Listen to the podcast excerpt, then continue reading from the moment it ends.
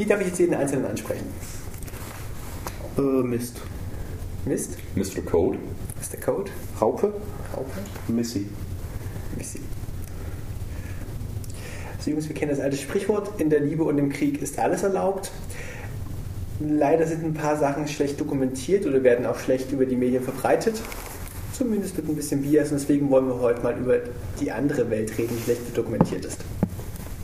Sehr schön. ähm, wir hatten, wenn alles erlaubt ist, ist es ja relativ gut, wenn man sich einig ist, was man haben möchte. Man sollte mit seinem Partner oder Partnern oder Partnerinnen, wenn man das haben möchte, irgendwie einen gemeinsamen Konsens finden und sich einig werden. Ähm, man sollte sich auch gegenseitig seine Wünsche mitteilen und sagen, was man mehr haben möchte, weniger haben möchte. Und es hilft eigentlich, wenn man sich einige Codewörter vereinbart, die dazu beitragen, den anderen von einer Handlung abzubringen oder zu etwas zu motivieren. Ganz genau. Also die sogenannten Safe Words. Was, was sind denn brauchbare Safe Words? Gibt es ein paar? Ja, also äh, das äh, international anerkannte in sämtlichen Lexikas, äh, Enzyklopädien zu finden, Safe Word ist Mayday. Ähm, das, wenn man das hört, sollte man in irgendeiner, also in, zum Beispiel im Club oder so, wenn man es nicht gerade zu Hause Dinge tut, dann sollte man schon mal aufhorchen. Ähm, und ansonsten ähm, läuft ganz viel darüber, dass man zu Anfang bevor man sich mit jemandem beschäftigt, überhaupt erstmal Safe Word vereinbart. Ähm, ich denke mal, wir sollten aber auch noch ganz kurz klären, was Beschäftigung in dem Fall überhaupt ist. Ja. Auch es geht um irgendwas, was das emotionale Bewusstsein anregt. also ich zum Beispiel habe einen ganz besonderen Fetisch. Ich fahre unheimlich gern Achterbahn. Das ist mit Abstand das stärkste Glücksgefühl, das ich kriegen kann. Okay. Was, äh, dann äh, nochmal Rückfrage zu dem Codewort. Was bringt dir das Codewort äh, bei der Achterbahn? Ah, nein, ich wollte nur ein Beispiel bringen, was Zufriedenheit schaffen kann. Okay. Das ist von Mensch zu Mensch wirklich komplett unterschiedlich. Mhm. Es ist absolut keine Regeln gebunden. Okay. Es ist durch einige Gesetze beschränkt. Da können wir vielleicht nachher noch auf die Länder zurückkommen. Mhm. Genau.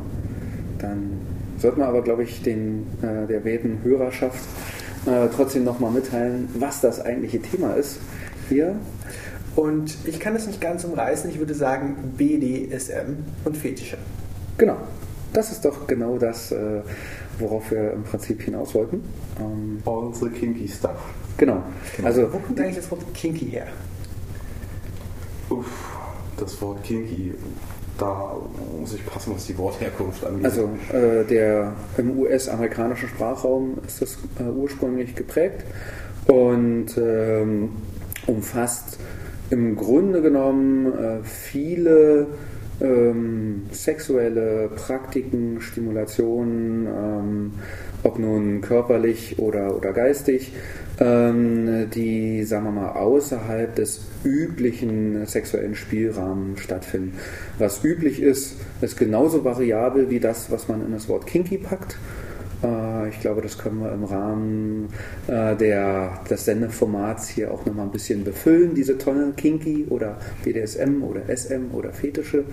Denn, ähm, wie gesagt, äh, es ist nicht in Stein gemeißelt, was man darunter versteht auch die Frage, wann sich jetzt jemand zum Beispiel als SMler oder als Kinky äh, bezeichnet, ist völlig individuell. Also für den einen äh, ist es schon kinky, den Partner beim Sex ans Bett zu fesseln und der andere sagt, das ist doch noch völlig normaler Blümchensex. Äh, das bezeichne ich noch nicht als kinky. Für mich ist das erst, wenn ich dieses und jenes mache.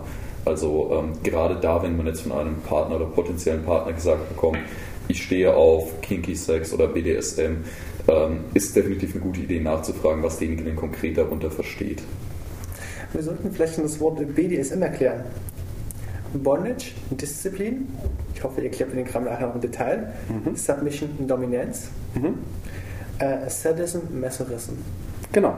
Das hast du sehr gut gemacht. Nur, dass du das DS vertauscht hast. Genau. In der Reihenfolge. Genau. Also ähm, BDSM ist im Prinzip auch so eine Art ähm, ja, äh, zu, zusammengesetzter Wort von diesen drei großen Bereichen, äh, Ähm, einige Menschen interpretieren da noch mehr rein. Ähm, Bondage ist, äh, glaube ich, relativ klar. Das ist das Spiel mit äh, Seil bzw. mit äh, Fesselmaterial, äh, um jemanden zu immobilisieren oder äh, praktisch ähm, ja, etwas handlungsunfähiger zu machen, als er vorher war. Ähm, für viele Menschen ist das im Prinzip auch schon alles, was sie wollen. Für andere, eine andere Teilgruppe wiederum nicht. Die möchten gerne noch mehr. Die möchten dann ganz gerne auch noch den Part äh, des äh, dominanten bzw. submissiven Parts mit dazu nehmen. Dann gibt es noch die Menschen, die sagen, Fesseln ist schön, aber das darf bitte gerne auch mit Schmerzen verbunden sein. Äh, das ist dann der sadistische ähm, bzw. masochistische Part äh, bei der Nummer. Also ähm, wie gesagt, das sind ähm, alles Füllwörter, die von ähm, den Menschen, die sie in den Mund nehmen, gerne auch unterschiedlich gedeutet werden. Mit Submission und Dominanz komme ich klar. Unterwürfigkeit und das Gegenstück dazu Befehlsgebungsfreudigkeit. Aber was fange ich eigentlich mit dem Wort Disziplin an?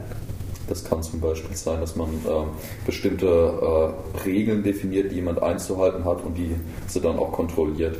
Also das kann zum Beispiel von einer einfachen Anrede, man muss den Partner mit Herr oder Herrin ansprechen oder über Kleidungsvorschriften oder einfach im Spiel kleine Aufgaben wie zum Beispiel krabbel jetzt mal durchs Zimmer und äh, isst dahin die Kekse aus dem Napf, einfach mal ein ganz anderes Beispiel zu bringen, äh, gehen und die man dann entsprechend auch kontrolliert, ob die Regeln eingehalten werden und was man dann bei Nichteinhaltung macht, ist dann auch wieder stark individuell.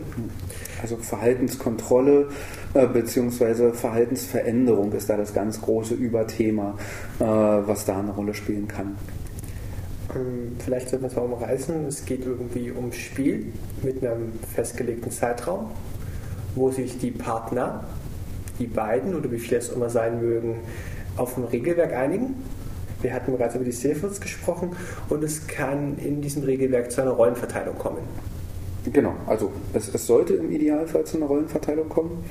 Ähm, die Rollen bzw. Äh, die, die genaue Verteilung sollte im, möglichst im Vorfeld im Idealfall ausgiebig besprochen werden. Es gibt aber auch genauso Situationen, wo sich eine Rollenverteilung ähm, ändern kann. Und zwar mitten im Spiel. Ähm, das ist dann so der Advanced Mode von dem Ganzen. Ähm, das nennt sich dann Switchen. Ähm, das kann in einem Spiel passieren. Das kann dann aber meinetwegen auch im Vorfeld schon geklärt sein, aber kann sich zum Beispiel von Situation zu Situation oder Partner zu Partner auch unterscheiden. Wir sprachen ja auch beim Thema Knoten über den Advanced Mode. Mhm, genau. Ich würde einfach mal mit dem Thema Bondage einsteigen. Okay, alles klar. Ähm. Ja. Wissen zum Immobilisieren? Okay. Was kannst du dir darunter noch vorstellen? Also Bondage äh, hat im Endeffekt hat mehrere sehr wichtige, also für viele Menschen wichtige Aspekte. Das eine ist eben das Immobilisieren, das Bewegungsunfähig machen.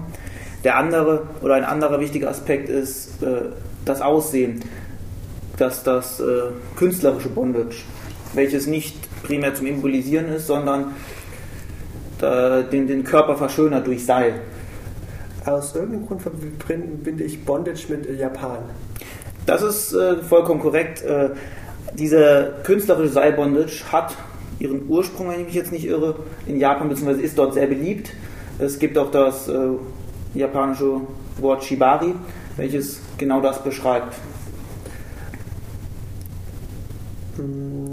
Wenn ich, ähm, ich möchte eigentlich vermeiden, dass der Großteil der Jugend ihre ähm, Erfahrungen durch Pornografie zum ersten Mal macht. Deswegen versuchen wir auch ein bisschen Aufklärung zu betreiben. Was ist denn abseits der Videos, die du bisher gesehen hast, noch möglich? Oder was hast du in den Videos alles gesehen, um mal das Spektrum zu umreißen? Um ehrlich zu sein, äh, im Shibari-Kontext oder? Shibari-Kontext und Bondage allgemein. Also da habe ich im Shibari-Kontext selber habe ich äh, keinerlei oder fast kann ich mich zumindest an keine Videos erinnern. Äh, das ist jetzt nicht mein Themengebiet vielleicht? Ja, da kann ich was dazu sagen. Also im äh, Shibari-Kontext äh, kann man jetzt unterscheiden, ob man sich eine Fesselung zum Beispiel live ansieht von einem der bekannteren Künstler, ob man sich da ein Video ansieht, bei dem es darum geht, dass äh, jemand einfach eine Bühnenshow inszeniert und diese als Video dann veröffentlicht, oder ob man jetzt ein Lehrvideo hat, das einem selbst erklärt, wie man diese ähm, Fesselung dann letztlich durchführt. Und das bedient alles letztlich äh, unterschiedliche Ambitionen beim Zuschauer. Und äh, ich würde Videos als solches nicht unbedingt verteufeln, weil die gerade bei dem, wie mache ich etwas, eine schöne Möglichkeit sind. In so einem Video kann ich nochmal zurückspulen. Den Knoten habe ich nicht anständig gesehen. Wie war das jetzt nochmal? Ähm, damit kann ich im Zweifelsfall auch einfach so üben, bevor ich damit auf jemanden losgehe. Das ähm, ist jetzt nicht so der, der klassische Porno, der komplett unrealistisch ist. Das geht eher so in diese How-To-Richtung. Es gibt natürlich auch Sachen, bei denen Leute einfach zeigen, was machbar ist oder was sie persönlich schön finden. Da muss man dann unterscheiden, ob das jetzt was ist, das man zu Hause so nachmachen kann und möchte. Also wenn ich jetzt zum Beispiel eine Hängebondage sehe, muss ich mir klar überlegen, ist das im Rahmen meiner Fähigkeiten, das nachzumachen oder gehe ich da lieber einen Schritt zurück und sage, ähm, das lasse ich den Profis. Also wir hatten es ja für die Funktion des Seils, dass es Leute anmacht, weil sie es einfach ästhetisch finden, weil es gewisse Körperkonturen unterstreichen kann, dass es eine Person so weit einwickeln kann, dass es eine tragende Struktur ist, die Person am Seil zu greifen und diesem Seil aufzuhängen, dass es eine Immobilisierung sein kann für irgendeine Form von Spiel. Ja, richtig. Also diese unterschiedlichen Möglichkeiten äh, manifestieren sich dann auch darin, äh, wie viel Zeit man zum Beispiel in so eine Bondage investiert. Wenn ich jetzt jemanden einfach nur mal immobilisieren will, Hände fesseln, das geht sehr, sehr schnell. Wenn ich jetzt eine richtige ähm, Kunstbondage machen möchte, dann kann das sein, dass ich da durchaus eine Stunde dran stehe und ähm, da das Fesseln eben der Akt des Fesselns der Selbstzweck ist, das ist also nichts, das ich fertig machen möchte, um dann zum eigentlichen Teil überzugehen, sondern dann ist das quasi der eigentliche Teil. Wie fühlt es sich eigentlich an, in so einer Fesselung drin zu stecken? Ist das äh, straff? Gibt es Körperstellen, die stark gedrückt werden? Ist das. Also grundsätzlich sollte man ein bisschen aufpassen, welche Körperstellen man drückt. Also zum Beispiel bei den äh, Gelenken oder Nervenverlaufen sollte man den Druck nicht zu stark machen, äh, so eine gute Faustregel ist, man sollte den Finger noch dazwischen bekommen, sonst ist es zu eng. Machst du vorher ein Anatomiestudium oder weißt du einfach, was bei, bei dir Druckpunkte genau. sind? Also das ähm, kann man sich anlesen, das Wissen, und das sollte man sich auch anlesen, um dann eben zu wissen, zum Beispiel hier am Handgelenk, dass man da eben nicht reindrücken sollte, weil da zwei wichtige Nerven verlaufen und auch die äh, Blutversorgung der Hand zum Beispiel. Also ganz kurz, äh, es wurde gerade die Innenseite des Handgelenkes kurz vom Handansatz gezeigt für die Zuhörer. Ähm, das ist dann eben eine Stelle, wo viele Blutbahnen und Nerven entlanglaufen. Ja. Vielleicht auch noch ganz kurz, also wie gesagt, es gibt dieses einfach Quick and Dirty nach dem Motto, ich mache jemanden irgendwie am Bettpfosten fest, um dann äh, andere schöne Dinge äh, mit äh, der oder demjenigen zu machen. Und dann gibt es im Prinzip auch diesen ganzen Bereich äh, Shibari, Kimbaku. Ähm, auch dort ist es nicht verboten, dass man dann zum Beispiel Sex miteinander hat. Das ist vielleicht auch ganz wichtig. Entscheidend ist, was die beteiligten Personen voneinander wollen äh, und dass sie dann ähm, die Dinge äh, dafür nutzen, die ihnen am meisten Spaß bereiten und äh, die sie Entschuldigung, aber am geilsten machen. So. und äh, das, das ist, glaube ich, die, das, das Wichtigste. Und wie gesagt, sich darüber bewusst sein, ähm, welche eigenen Voraussetzungen man vielleicht benötigt, entsprechend Wissen anlesen, äh, aber eben auch, äh, ob man ähm, zu bestimmten Dingen gesundheitlich in der Lage ist oder vielleicht erstmal klein anfängt. Ähm, wo genau siehst du eine Einschränkung? Hm? Wo siehst du eine Einschränkung? Ähm, naja, ähm, man, man, man sollte vielleicht nicht als allererste Fesselung gleich versuchen, jemanden an der Decke aufzuhängen. Äh, das ist äh, eine Einschränkung. Man sollte vielleicht versuchen, ähm, sich eben, so wie schon gesagt wurde, über gewisse anatomische Eigenarten des Menschen äh, Gedanken zu machen und dementsprechend zu fesseln. Und das Ganze vielleicht auch zwei bis dreimal zu machen, damit sich eine gewisse Übung einstellt. Und man sollte auch bedenken, dass wenn man einmal mit einer bestimmten Person eine gewisse Fesselung gemacht hat, muss es noch lange nicht bedeuten, dass mit einer anderen Person genau das gleiche möglich ist. Ja, also ähm, ein roter Faden, der sich durch diesen gesamten Kinky-Bereich äh, zieht, ist das Thema Kommunikation. Man muss miteinander sprechen Man darf auch keine Angst davor haben, bestimmte Besonderheiten, die einem vielleicht äh, unangenehm sind, ähm, zur Sprache zu bringen. Das ist ganz, ganz wichtig. Ähm, Im Idealfall kann man dann sogar mit diesen Besonderheiten im positiven Sinne spielen. Ja? Aber man muss es ansprechen, denn wenn man es nicht anspricht, äh, kann es körperlich zu Problemen führen, aber das nächste ist auch, dass es dann nachher äh, psychologisch schwierig sein kann äh, und man dann genau zu solchen Dingen auf einmal greift, die man eigentlich nicht benutzen wollte, nämlich Safe Words, weil man eine bestimmte Schwelle überschritten hat, äh, die nicht hätte überschritten werden müssen, wenn man vorher sich ausgetauscht hätte. Auf eine psychologische Sache mag ich gleich nochmal eingehen, wenn wir nochmal ein Flashback aufs Thema Sicherheit machen. Was würdest du eigentlich einwerfen? Äh, ich wollte bei den gesundheitlichen Risiken nochmal sagen, so, ähm, dass man Leute mit Kreislaufproblemen oder so, sollte man sich halt vorher erkundigt haben, äh, äh, ob da irgendwelche Erkrankungen sind oder Asthma und dann sollte man vielleicht das Asthma-Spray in der Nähe haben. Ähm, bei Kreislaufproblemen denjenigen vielleicht nicht aufhängen oder sich halt vorher ganz genau informiert haben, wie man das am besten macht. Vorbereitung ist alles. Stell dir vor, ihr habt gerade jemanden zur Hälfte in den Seil gelegt und die Person kriegt einen wahnsinnig großen Panikanfall und will einfach nur raus. Dann äh, hat man sich auch vorbereitet und direkt neben sich äh, die Schere für das Seil liegen, beziehungsweise den Cutter äh, vom Klettern. Der ist so schön geformt, dass man damit auch wunderbar zwischen Haut und Seil gehen kann und das Seil schnell durchtrennen kann. Bolzenstein ist auch ein wichtiges Werkzeug. Wenn man mit Ketten fesselt, ja. Und wenn es nicht gerade neben dem Bett liegt, ist es wichtig, wenn vorher mal abgesprochen wurde, wo das Werkzeug denn liegt. Ja, in also dem Moment, wo man es, äh, wo man fesselt, sollte dieses entsprechende Werkzeug, um denjenigen da rauszuholen, schon in der Nähe sein und bereitgelegt äh, sein. Nicht irgendwie in der hinterletzten Ecke im Schrank stecken, äh, weil in dem Moment, wo man es braucht, braucht man es schnell. Vielleicht sollten wir bei der Gelegenheit auch nochmal darauf eingehen, welches Werkzeug man nicht nehmen sollte. ja, also zum Beispiel bei Seilen sollte man jetzt nicht anfangen mit der Wäscheleine. Die ist einfach so dünn, dass ähm, wenn man da nicht tierisch aufpasst, dann sich äh, in die Haut oder im schlimmsten Fall äh, in Nerven einschneidet. Man kann da natürlich entsprechend viele Windungen nebeneinander legen, aber das macht praktisch wenig Sinn. Da sollte man also dickeres Seil verwenden. Oder ganz ähm, beliebt und auch definitiv auf der roten Liste sind diese Plüschhandschellen aus dem Sexshop. Die haben so eine ganze Reihe von Nachteilen. Erstens mal auch dünnes Blech, das schneidet gut ein. Dann verbiegen die Dinger, was dazu führt, dass man sie nicht unbedingt leichter aufkriegt. Äh, umgekehrt die äh, Kette, die Verbindungskette, das sind einfach gebogene Glieder in der Regel. Die können mit ein bisschen Zug aufgehen, das gibt super scharfe Kanten und sehr beliebt, die Schlüssel brechen ab. Das kommt noch dazu und so, äh, man kann die außerdem nicht arretieren, was dann noch dazu führt, dass man also keine Möglichkeit hat sicherzustellen, dass sie nicht am Handgelenk versehentlich enger werden. Was auch keine Eigenschaft ist, die man haben möchte. Ich merke gerade, wir könnten ein eigenes Format draus machen und sagen, die schlimmsten Unfälle, die ja. mir passiert sind. ja, auf jeden Fall. Damit können wir bestimmt v auch so ein paar Stunden füllen. Vielleicht äh, auch nochmal abschließend äh, zu dem Thema Werkzeuge, die man nicht verwenden soll. Ähm, das Wort Cutter ist gerade gefallen. Ich möchte davon abraten, einen normalen Baumarkt äh, Bastelcutter zu nehmen. Es sei denn, ihr möchtet äh, Sub und Seil voneinander trennen und zwar äh, durchgehend. ähm, also bitte, bitte besorgt euch Dinge, die, also Messer, die eine abgerundete Spitze haben. Ähm, bitte verwendet kein Cuttermesser ähm, sondern äh, zum Beispiel aus dem Taucherbedarf gibt es sowas wie eine Bärenklaue, die ist dafür auch gut geeignet, wenn sie denn eine abgerundete Spitze hat. Damit kann man ein Seil auch praktisch unter ein Seil gehen und es aufreißen.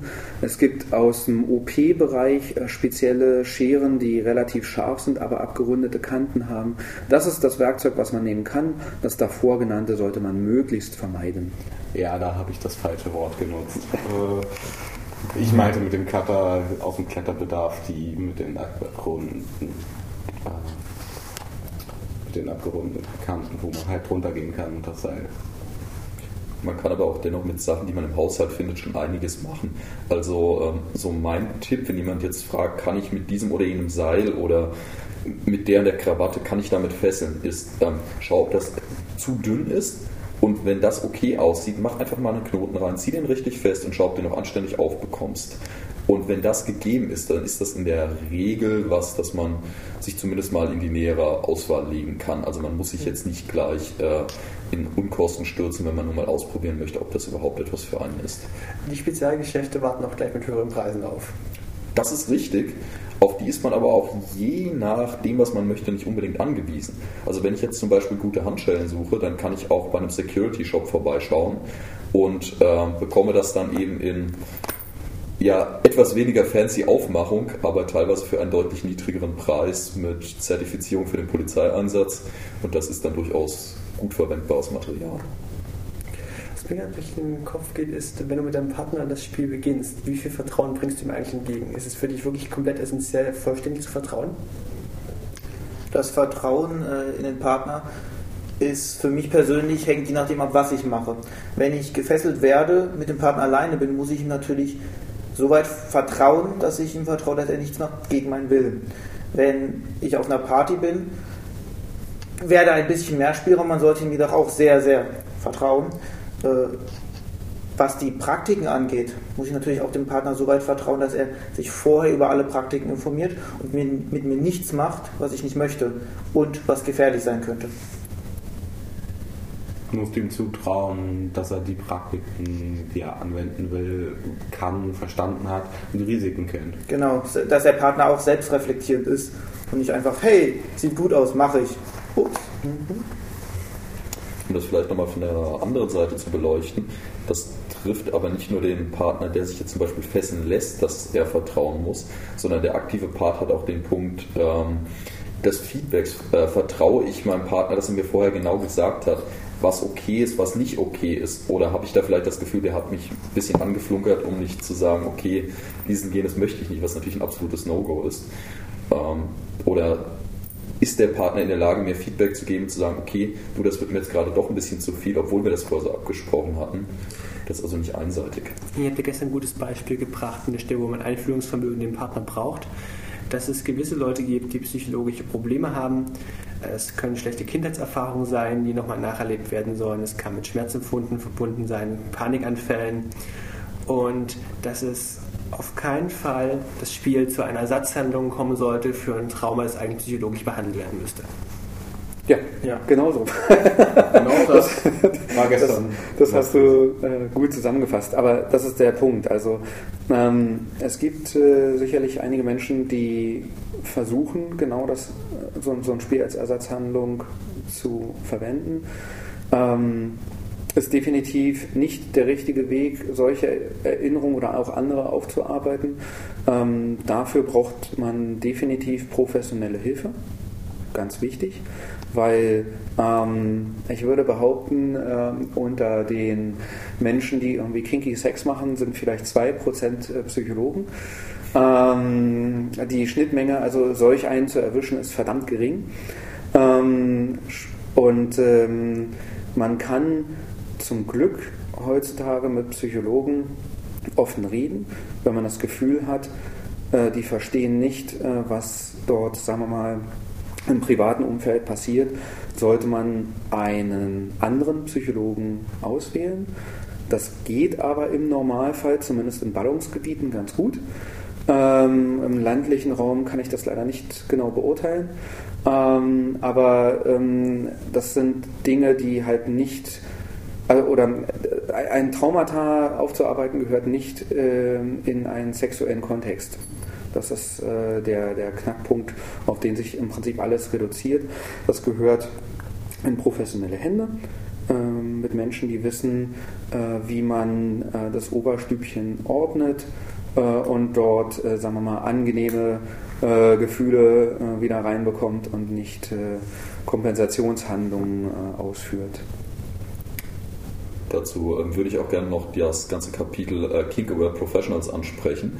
Also es gibt ja manchmal, ähm, dass man jetzt mit seinem Psychologen oder Arzt über bestimmte Dinge nicht reden möchte, warum auch immer. Meine Ansicht dazu ist, Ärzte haben in der Regel schon alles gesehen, da muss man kein Blatt vor den Mund nehmen. Aber wenn man jetzt sagt, ich hätte dafür gerne jemanden, bei dem ich weiß, dass er dafür offen ist, es gibt von zum Beispiel Mayday SM eine Liste von Kink-Aware Professionals. Das sind zum Beispiel Psychologen oder Ärzte, die entweder direkt sagen, okay, ich habe Erfahrung mit SM-Lern oder ich bin selber SMler. Und äh, da kann man dann eben nachfragen und sich jemanden empfehlen lassen. Genau. Also die Webseite ist äh, www.maydaysm zusammengeschrieben.de. Ich packe es nachher auch noch in die Shownotes rein. Sehr schön. Ähm, jenseits von den Fesselspielen und möglichen Problemen, die mit dem Partner verbunden sein können, wir es besprochen haben, die einfach mal einen komplett neuen Fetisch aufmachen. Ich kann das nur ganz grob erzählen, hoffe, einer von euch greift den Faden auf. Mir hat mal ein Freund beschrieben, wie er sich wahnsinnig erotisch vorstellt, andere Leute beim Rauchen zu beobachten, wie ihn das einfach nur ungemein anmacht und wie er sich vorstellen könnte, den Prozess des Rauchens in sexuelle Handlung mit einzubeziehen. er hat konkret gesagt, dass er mal kräftigen Zug nehmen möchte und ihn mit anderen im Mund atmen und das nochmal wieder spüren und ich habe keine Ahnung, worauf Leute noch abfahren können.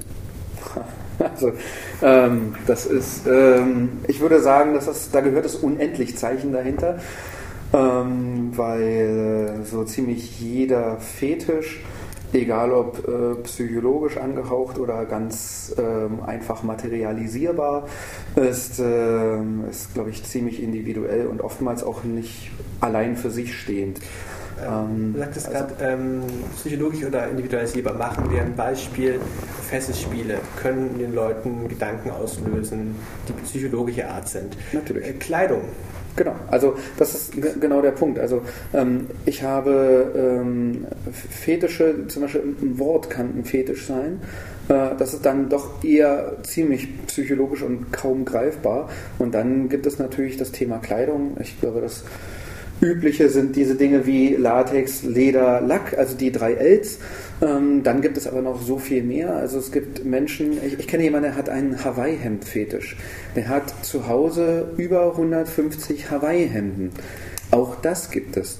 Ähm, deshalb, also dem, dem sind im Grunde genommen kaum Grenzen gesetzt. Ähm, ich glaube, das Wichtigste ist, dass man sich darüber im Klaren ist, äh, dass man einen Fetisch hat, mh, hm, dass es okay ist, äh, diesen Fetisch zu haben und äh, im Idealfall nach Möglichkeiten zu suchen, Menschen zu finden, die diesen Fetisch mindestens interessant finden, äh, wenn nicht sogar auch in irgendeiner Weise erotisieren können.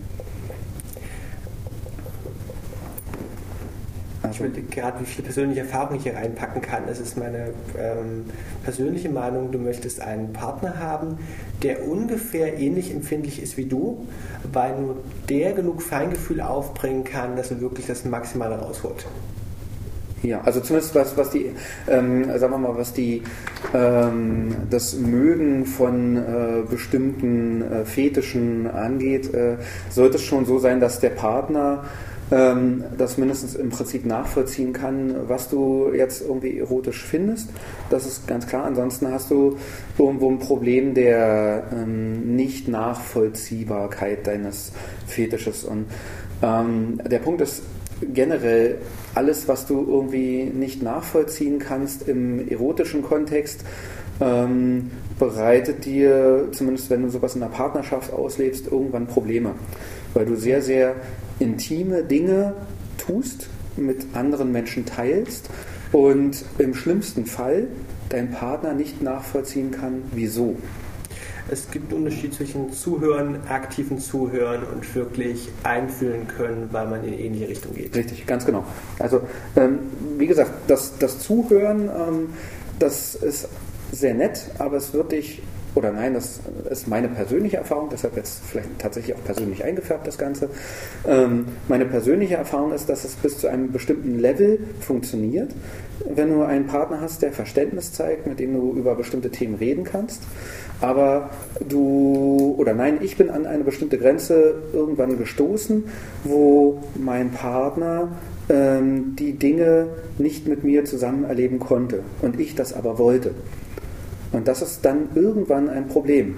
Man kann das äh, kompensieren, indem man zum Beispiel sagt, man lebt eine mehrschichtige Partnerschaft aus mit mehreren Menschen, die dann bestimmte Themen miteinander teilen. Stichwort Polyamorie. Ganz genau, oder Polygamie, je nachdem, wie, wie tief das Ganze gehen soll. Ähm, aber ähm, letztendlich ähm, wird es immer so sein, dass du mit deinem Partner oder Partnern äh, die Dinge teilen möchtest, die du erlebt hast äh, oder Dinge eben zusammen erleben möchtest. Ja? Und deshalb, also ob das jetzt, wie gesagt, das betrifft ja nicht nur das Thema Fetische, sondern das betrifft allgemein das ganze Thema äh, sexuelle Erfahrungen und ganz sicher auch ganz normale Beziehungserfahrungen, die möchtest du zusammen mit deinem oder deinen Partnern erleben. Nachdem du jetzt gesagt hast, dass du Gleichgesinnte brauchst, um vielleicht erstmal deinen eigenen Fetisch kennenzulernen mhm. oder überhaupt, um ihn ausleben zu können, können wir jetzt an der Stelle mal über verschiedene Möglichkeiten treffen, Leute kennenzulernen. Ja, ähm, also äh, das, äh, das Thema ähm, Stammtische wurde ja schon äh, genannt. Ich würde da mal an, an, an jemanden in der Runde weitergeben, weil ganz viele Menschen haben hier auch was mit Stammtischen zu tun. Ähm, sag doch auch mal was. Och, äh, du hast einen recht guten Monolog. Ich mag ja, das. Nee, äh. nein, nein, nein. Also, hat ja einen Grund, warum du hier mit bei bist. Ne? ich weiß ja, wie viel du reden kannst. Los, sagt jetzt was. Also, was Thema wissen. Stammtische. Ähm, es gibt in sehr vielen, oder eigentlich in jeder größeren deutschen Stadt, oder in jeder größeren Stadt, auch in anderen Ländern, äh, Stammtische. AKA Treffen, ja, also wir, wir bezeichnen das immer gerne als Stammtische. Das klingt unheimlich Kanickelzüchtervereinmäßig. Äh, Im Idealfall ist es das nicht. Äh, Nichts gegen Kanickelzüchter, haben auch ihre Existenzberechtigung. Ich meine, vielleicht, vielleicht hat jemand ja den Fetisch, Kanickel zu züchten. Ja, wer weiß. Dazu später mehr. äh, naja, äh, und eben auf diesen Treffen. Man geht meistens in ein öffentliches Restaurant, nicht immer, nicht, nicht alle, aber die meisten, äh, redet dort über das Thema BDSM, über Fetische, über Gott und die Welt, über alles, was man möchte. Hast du mal gesehen, dass es Probleme macht, solche intimen Themen in einem Teilbereich der Öffentlichkeit, einem Restaurant auszupacken? Äh, man erntet durchaus ab und an äh, komische Blicke von den Nachbartischen. Jedoch äh, sind viele solcher Stammtische auch in äh, abgetrennten Räumlichkeiten, sodass die nicht die non-kinky Öffentlichkeit äh, gar nichts davon mitbekommt. Ich habe bisher ähm, auch sehr positive Erfahrungen gemacht, wo dann auch einmal der Nebentisch äh, meinte, es ist ja interessant, worüber jeder so redet. Äh, können wir uns dazu setzen? Ähm, Ja, also ja, genau so kommt rüber. Habe ich auch schon gemacht. Das ist deutlich häufiger, als dass ich irgendwelche negativen Erfahrungen gemacht habe. Äh, normalerweise ähm, interessiert es die Leute ja auch nicht, was an anderen Tischen geredet wird. Und äh, wenn doch, dann äh, ist es meistens eine äh, neutrale Reaktion oder positiv. Meine Erfahrung ist auch, dass gerade bei Leuten, die ihren Fetisch oder diese Form der Sexualität jetzt neu für sich entdecken, Stammtische sehr hilfreich sein können, um äh, zu sehen, dass sie damit nicht alleine sind, dass dann auch andere ganz normale Leute sind, die ähnliche Interessen haben. Ähm, gerade bei jungen Menschen hatte ich jetzt den Eindruck, gibt es auch viele, die damit noch wirklich kämpfen, weil sie vielleicht auch in einem Umfeld aufgewachsen sind, in dem das eben nicht als ähm, normal weitergegeben und erklärt wurde, sondern in dem da vielleicht auch mal die eine oder andere Abwäge, äh, die eine oder andere missbilligende Bemerkung darüber gefallen ist. Und da kann es eben sehr schön sein, dann zu sehen, okay, das ist aber nicht alles. Da gibt es noch andere, bei denen das absolut normal ist, bei denen ich mich am Tisch über meinen Fetisch genauso unterhalten kann, wie darüber, in welche Disco ich jetzt am nächsten Wochenende gehe. Hm, vielleicht noch äh, zwei, zwei Dinge zu den Stammtischen. Ähm, das erste, ähm, bei keinem der Stammtische ist es mir bekannt, dass man gezwungen wird, dort mitzureden. Man kann auf das erste, das zweite, das dritte, das zehnte Mal einfach hinkommen und sich die Gespräche dort anhören. Natürlich ist Interaktion gut, weil man sich dann natürlich auch in so eine Gruppe besser integrieren kann, aber man ist nicht dazu gezwungen, dort jetzt zwangsweise etwas zu erzählen. Und äh, die Erfahrung zeigt auch, dass man sich dessen, was man denn eigentlich möchte, mit der Zeit immer sicherer wird. Und äh, Beispiel da war auch äh, ein Besucher unseres äh, Stammtisches, ähm, den wir in Berlin äh, haben, ähm, der zu Anfang die ersten zwei Male hingekommen ist und nichts gesagt hat. Das zweite Mal hat er gesagt, naja, er ähm, mag ja ganz gerne solche Dinge wie Latex. Das dritte Mal, oh, Fesseln ist toll. Und das, ähm, äh, keine Ahnung, vierte oder fünfte Mal war es dann tatsächlich so, dass er gesagt hat, ja, und ich bin übrigens schwul. So, und das war für ihn total befreiend, das in so einer Umgebung sagen zu können und dafür nicht gedisst zu werden, sondern das naja, also das ging fast in der Normalität dort unter, weil dort sind alle so, dort haben alle irgendeinen Kink und es ist völlig normal, darüber zu sprechen. Ich verstehe die befreiende Wirkung. Das ist ja der Grund, warum wir auch auf dem Kongress treffen. Ja, Da also, trifft man auf genug schräg gesinnte Leute. ja, genau. Ähm, allerdings sehe ich tatsächlich die Anfangshürde für diese Stammtische verdammt hoch. Mal ein Beispiel aus dem Nicht-Kinky-Bereich. Ich wollte letztens jemand zum Linux User Group Stammtisch mitschleifen und bekam dann diese Fahrträger und meinte, wie ich bin ja gar nicht kompetent und habe ich nicht so viele andere Termine. Die Anfangsüberwindungshürde ist tatsächlich verdammt hoch. Okay. Also das ist, denke ich mal, bei, äh, bei den ganzen schönen perversen Stammtischen genauso. Also die ähm, auch die Überwindung, das erste Mal in einen äh, Laden für Spezialitäten-Hardware äh, aus dieser Kategorie irgendwie zu gehen, die wird genauso auch hoch sein. Also das, das war bei mir nicht anders, das wird bei den wenigsten insgesamt anders gewesen sein. Allerdings das Gefühl, wenn man das mal getan hat und sich dann fragt, verdammt, warum habe ich das nicht schon viel früher getan? Ähm, wenn einen das einholt, dann weiß man, okay, alles ist gut, man hat genau das Richtige gemacht. Ähm, und äh, von daher kann ich das echt nur empfehlen, dass ähm, ja, man seinen kleinen inneren Schweinehund überwindet. Vielleicht auch guckt, äh, es gibt äh, Möglichkeiten, die zum Beispiel die SMJG-Stammtische, aber auch andere Stammtische äh, in, im deutschsprachigen Raum machen auch sogenannte Einsteigerrunden. Das heißt, da ist man nur unter wirklich gleichgesinnten Neulingen, um jetzt mal dieses fiese Wort zu gebrauchen, das gar nicht so fies ist. Ähm, aber dort treffen sich die Leute, die vorher noch auf keinem Stammtisch waren, die vorher noch nicht in großer Runde über diese kinky Themen gesprochen haben und haben dort wirklich in einem ganz kleinen Kreis die Möglichkeit, auf Tuchfühlung zu gehen und dann eben, wenn sie auch sagen, oh verdammt, das ist doch nichts für mich, man hat jederzeit sowohl bei der Einsteigerrunde als auch beim normalen Stammtisch immer die Möglichkeit zu sagen, okay, äh, ich möchte jetzt aus dieser Situation raus, ich möchte gehen. Das ist überhaupt kein Problem und das nimmt einem auch überhaupt keiner übel, denn was immer passieren kann, ist, dass man mit irgendeiner Situation einfach überfordert ist, weil es zu viel, zu viel Neues ist. Kann passieren. Jetzt müssen wir aber auch nochmal erklären, was die SMJG ist, nachdem du sie erwähnt hast. ähm, ist die, Die Seitenmalerei-Jugendgruppe. Genau nicht. äh, nicht, ja. Äh, sie ist eine masochistische Jugendgruppe in Deutschland und na, generell deutschsprachigen Raum, wenn ich mich nicht irre. Und die haben auch in jeder äh, größeren Stadt äh, ein Treffen und ähm, Also sagen wir mal so, es gibt über 35 Treffen im deutschsprachigen Raum. Die SMJG ist die größte perverse Jugendgruppe weltweit. Das kann man auch so sagen. Und äh, das, äh, da liegen über zehn Jahre Entwicklungszeit dahinter. Ich versuche es aus diesem, ja, ich versuche aus diesem wahnsinnig abstrakten Konstrukt Stammtisch rauszuholen, indem ich selbst ein paar Beispiele bringe. Ja. Und eigentlich hatte ich ja gedacht, ich sei als Moderator asexuell, aber scheinbar liefert die mir zu wenig Greifbares. Wir sprachen über Spezialitätenläden. Bei mir sah die Geschichte so aus, dass ich irgendwann mal sämtliche Drogerien und die Kondome alle durchprobiert hatte, festgestellt habe, es gibt gewisse es gibt heftige Unterschiede und immer noch unzufrieden war. In dem Moment bin ich das erste Mal in einen Spezialitätenladen gegangen. In der Hoffnung, so könnte mir weiterhelfen. Und in dem Moment lassen wir den geneigten Hörer diese Erfahrung einfach mal selbst zu machen. Du meinst, indem wir mal von unseren Erfahrungen erzählen, oder? Auch das kannst du auch gerne machen. okay, also Also Spezialitätenläden ähm, es sind ja auch stark unterschiedlich, was man jetzt darunter versteht. Also es gibt bei BDSM immer so ein bisschen den Spruch, der äh, Baumarkt gilt schon fast als Sexshop, zumindest bei denen, die gerne basteln, weil man da eben vieles findet, aus dem man dann letztlich sich auch ähm, Spielzeug bauen kann.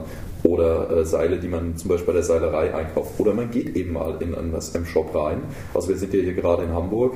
Äh, da gibt es durchaus die Möglichkeit, äh, einfach mal in so einen Laden reinzumarschieren. Man ist da in der Regel unter so vielen anderen Touristen, die auch im Endeffekt nur mal reingehen, sich das anschauen. Der braucht jetzt also keine Angst zu haben, da irgendwie großartig aufzufallen oder ähnliches. Man schwimmt da quasi einfach mal mit der Masse durch und hat dann das auch mal gesehen. Also eine Geschichte für nebenbei. Ich habe von einem Arbeitskollegen gehört, im, Play, im Playboy seien recherchierte Geschichten drin und sie seien von journalistischer Qualität und so verarsch mich nicht. Er so, ja, die sind tatsächlich gut, das Problem ist, Playboy zu verrufen. Und ich so, Moment mal. Probe aufs Exempel. Ich gehe mal einen Playboy kaufen in München. Das hat mich durch sämtliche Sexshops geführt, bei denen er irgendwie gerade vergriffen war. Literarische Hochkultur. Und das Erstaunliche ist, das Klientel von Leuten man trifft. Also irgendwie war ich in Münchner Innenstadt, äh, mitten umgeben von Frauen im Sexshop, alle zwischen 30 und 40. Einige auffällig geschminkt oder gekleidet, andere unauffällig und das war so eine komplett andere Welt. Du verlässt das Stadtzentrum, die, die Hauptstraßen und befindest dich in einer eigenen Subkultur. Mhm. Also, ähm, jetzt, jetzt erzähle ich doch mal kurz die, die Story, wie, wie ich das erste Mal in so einen Spezialitätenladen äh, gewandert bin. Ähm, und zwar äh, habe ich mir bestimmt drei Jahre lang schon das Hirn zermartert. Ich war also auch mal ganz schüchtern und wusste nicht, äh, woran ich bei mir selbst bin. Und äh, habe mich dann irgendwann mal dazu durchgerungen, nachdem ich eine Zeitungsannonce, also es gab es damals noch, so Zeitungen, ähm, eine Zeitungsannonce gelesen habe. Das heißt mit Magazin und gedruckte Bilder? Äh, nee, nee, gar nicht. Das war, ein, ein, ein, das war in Berlin die City. Äh, das ist ein Stadtmagazin, weiß nicht, ob es sie noch gibt. Und äh, dort wurde in einem Bereich Harte Welle, hieß der, äh, wurden, äh, also haben Dominas annonciert und unter anderem auch so, so einen Spezialitätenladen, den es leider nicht mehr gibt. Ähm, und habe da mit äh, zarten äh, jungen Jahren angerufen und gefragt, ob ich da mal vorbeikommen kann.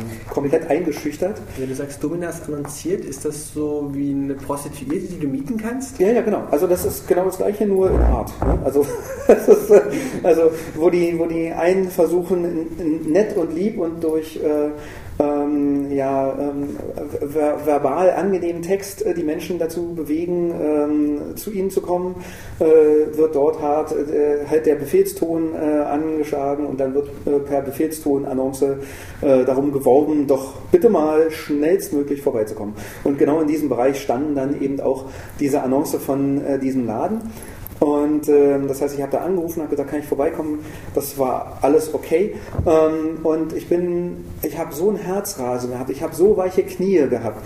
Ich bin vor diesem Laden bestimmt sechs, sieben Mal auf und ab gelaufen. Immer kam mir irgendjemand entgegen.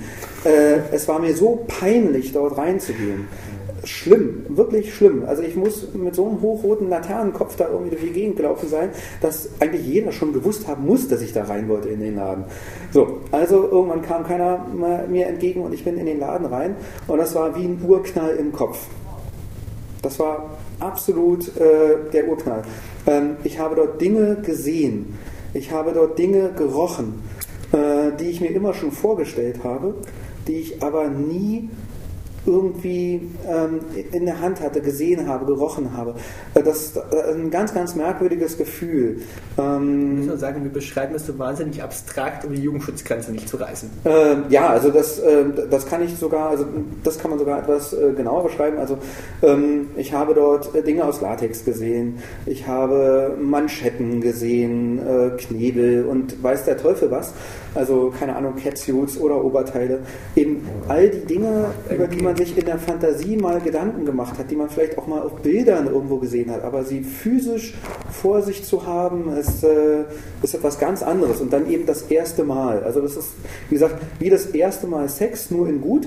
Ähm, das ist, äh, ähm, es ist ein wirklich tatsächlich besonderes Gefühl. Ich habe dort bestimmt drei Stunden lang mit den Ladenbesitzern irgendwie gesprochen bei Kaffee, Keksen äh, und Informationen. Und ähm, damals gab es in Berlin noch nicht diese Einsteiger-Stammtische. Ähm, und das war für mich dieser Einsteiger-Stammtisch. Deshalb finde ich es total wichtig, dass es die jetzt auch in vielen größeren Städten und Ballungsgebieten gibt und kann auch nur empfehlen, dorthin zu gehen. Und kann auch auch nur empfehlen, mal in so eine Läden reinzugehen und sich einfach mal anzuschauen, was sie dort haben. Man wird nie gezwungen, dort irgendwas zu kaufen. Man kann sich aber mal einen Eindruck davon verschaffen, was es alles gibt. Und ja, sollte dann irgendwann, wenn man soweit ist und das möchte und äh, jemanden hat, an dem man das ausprobieren kann oder jemand anderes das an einem selbst ausprobiert, einfach mal loslegen und äh, gucken, äh, was einem gefällt und vielleicht auch sich bitte, bitte, bitte nicht dauerhaft festlegen und mit dem Wort nie das Ganze verstärken, was man nicht will.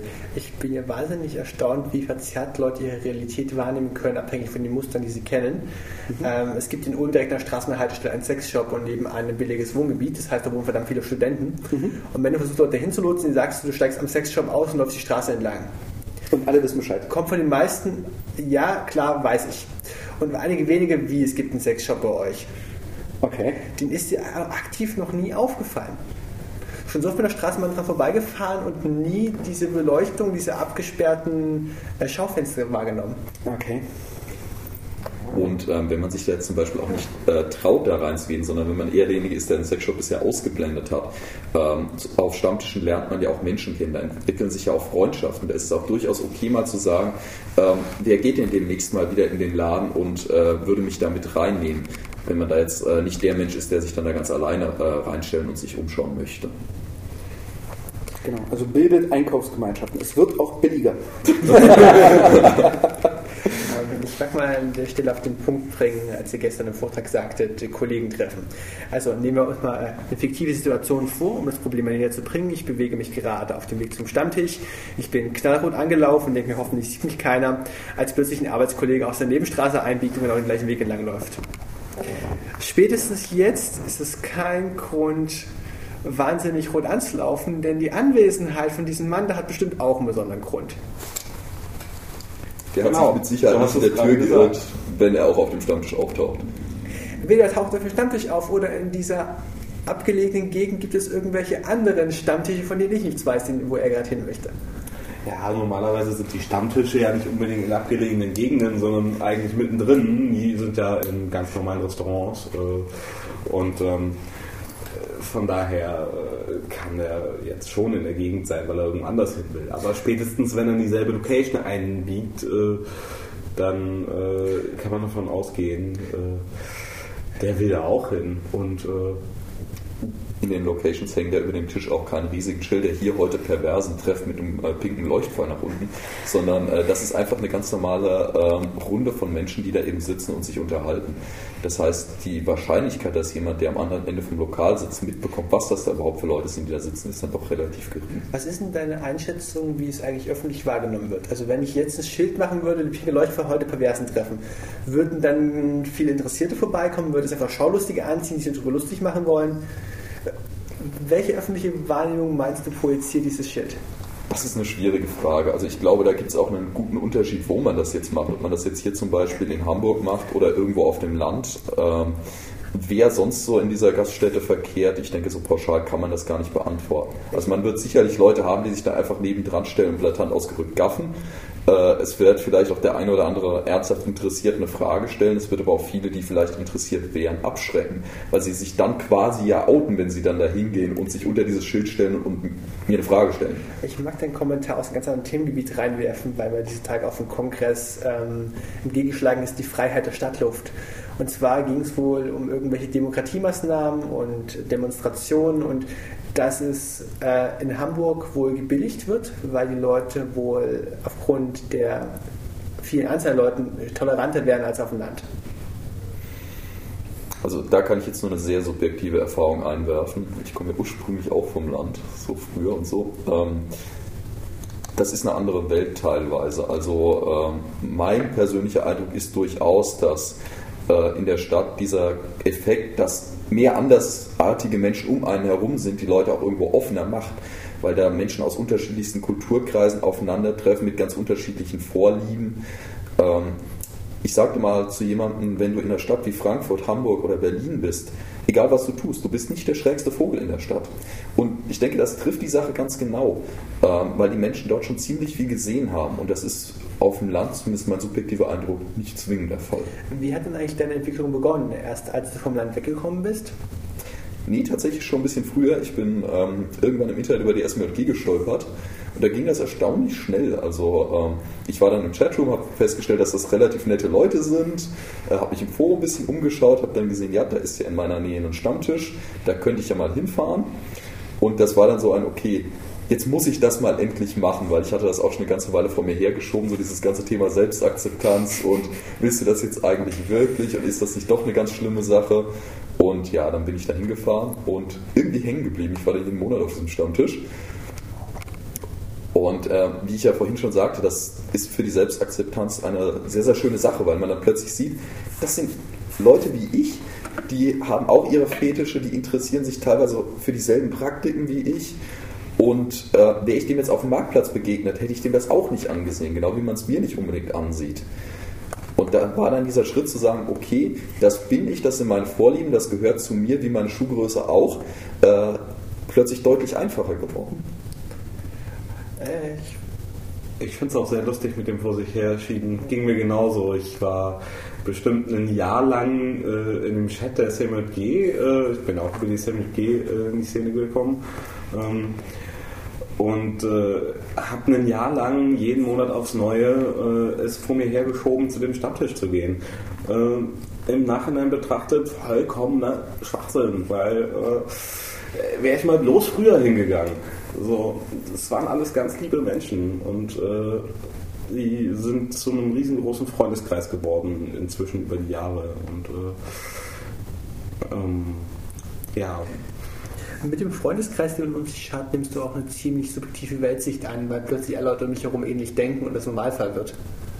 Natürlich, ja. das ist die Filterblase, die sich um einen immer bildet, je nachdem, mit dem man sich umgibt.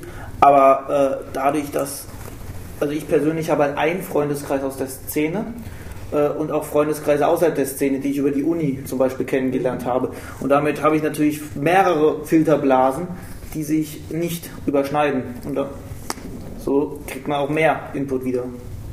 Ja, das mit dem nicht überschneiden, das ist so eine Sache. Also ich habe bei meinem ersten SMJG-Stammtisch zum Beispiel einen Kommiliton wieder getroffen. Das war aber dahingehend kein Problem, denn der war aus demselben Grund da wie ich. Und äh, daher war das eigentlich so ein, ja schön, dich kenne ich schon mal. Also ich denke auch, ähm, je nachdem, wie, wie offen der eigene Freundes-Bekanntenkreis so ist, ähm, kann man da auch mal ganz gut äh, prüfen, ähm, ja, wie, wie kink-aware der denn jetzt eigentlich ist, beziehungsweise wie open-minded der ist, ähm, genau wenn man das möchte. Willst du es unterschwellig ansprechen und schauen, wie auf die Signale reagiert? Zum Beispiel. Also wie gesagt, es gibt die unterschiedlichsten Möglichkeiten. Also ähm, keine Ahnung, wenn Freunde zu Besuch sind, ähm, bei uns zu Hause liegen auch schon mal Peitschen ähm, oder Fesselzeug oder sonst irgendwas rum. Ähm, dann hat der Gast die Möglichkeit, uns darauf anzusprechen, das äh, gepflegt zu ignorieren. Ähm, aber er hat die Möglichkeit, ähm, also das ist dann gar nicht im Einzelfall immer Absicht, aber es kommt halt vor, weil ähm, mit der Zeit verlierst du den Blick dafür, ob du jetzt irgendwie perversen Kram rumzuliegen hast oder nicht. Also ähm, das ist gar nicht mal in jedem Fall Absicht. Ja, es ist halt einfach so.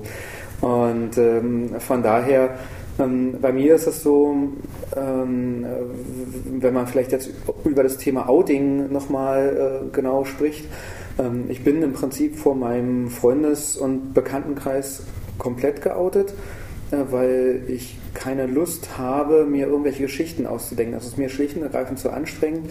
Ich habe dafür keine Zeit, beziehungsweise will sie mir nicht nehmen. Das kann aber nicht jeder immer so machen. Das ist ein großes Glück, was ich habe, dass ich äh, einen Freundes- und, und Bekanntenkreis habe, der mir das ermöglicht. Lass ähm, also Outing heißt, du gibst gegenüber einer Öffentlichkeit zu, dass du diese gewisse Vorliebe hegst. Und in diesem Stelle mal der Disclaimer, das Outen von Dritten. Es kann passieren, das habe ich jetzt, ich war gestern mit denjenigen auf dem Stammtisch. Ähm, Dann kann es passieren, dass du die Vorlieben von Dritten offen nein, Also äh, der, der Punkt ist ganz explizit, da sollte man genügend Respekt äh, vor seinen anderen perversen Freunden haben, dass man die nicht outet. Das soll jeder für sich selbst entscheiden. Das ist das ganz große Credo an der Nummer. Und ähm, es ist ähm, so, dass durchaus ähm, man damit auch äh, eine Menge Unfug anstellen kann. Ähm, und deshalb sollte man es immer jedem selbst überlassen, sich zu outen. Das heißt, äh, wenn man über irgendwelche Partys spricht, weil man gefragt wird von irgendwelchen sogenannten Vanilla-Freunden oder Steno-Freunden, das sind die stinknormalen, ne? ähm, dann ähm, ist es so, dass man bitte nicht die Echtnamen von Freunden erwähnt, sondern bitte, bitte nur, wenn es denn sein muss, äh, sowas wie Nicknamen, Rufnamen oder sowas. Ähm, denn, wie gesagt, das Outing obliegt denen. Und bei Veranstaltungen in dieser Richtung dann auch nicht einfach bitte im Raum rein fotografieren, das kommt genauso schlecht an. ähm, denn damit outet man ja auch gleich die ganzen Leute, die jetzt versehentlich auf dem Bild drauf sind und macht sich, um es mal sehr, sehr vorsichtig auszudrücken, mehr als nur unbeliebt. Ja. Wenn ihr Probleme mit systematischen Lügen habt, gibt es mit Foto von Stadtland Fluss. Man hat eine vordefinierte Liste im Kopf, beispielsweise eine Liste mit Namen.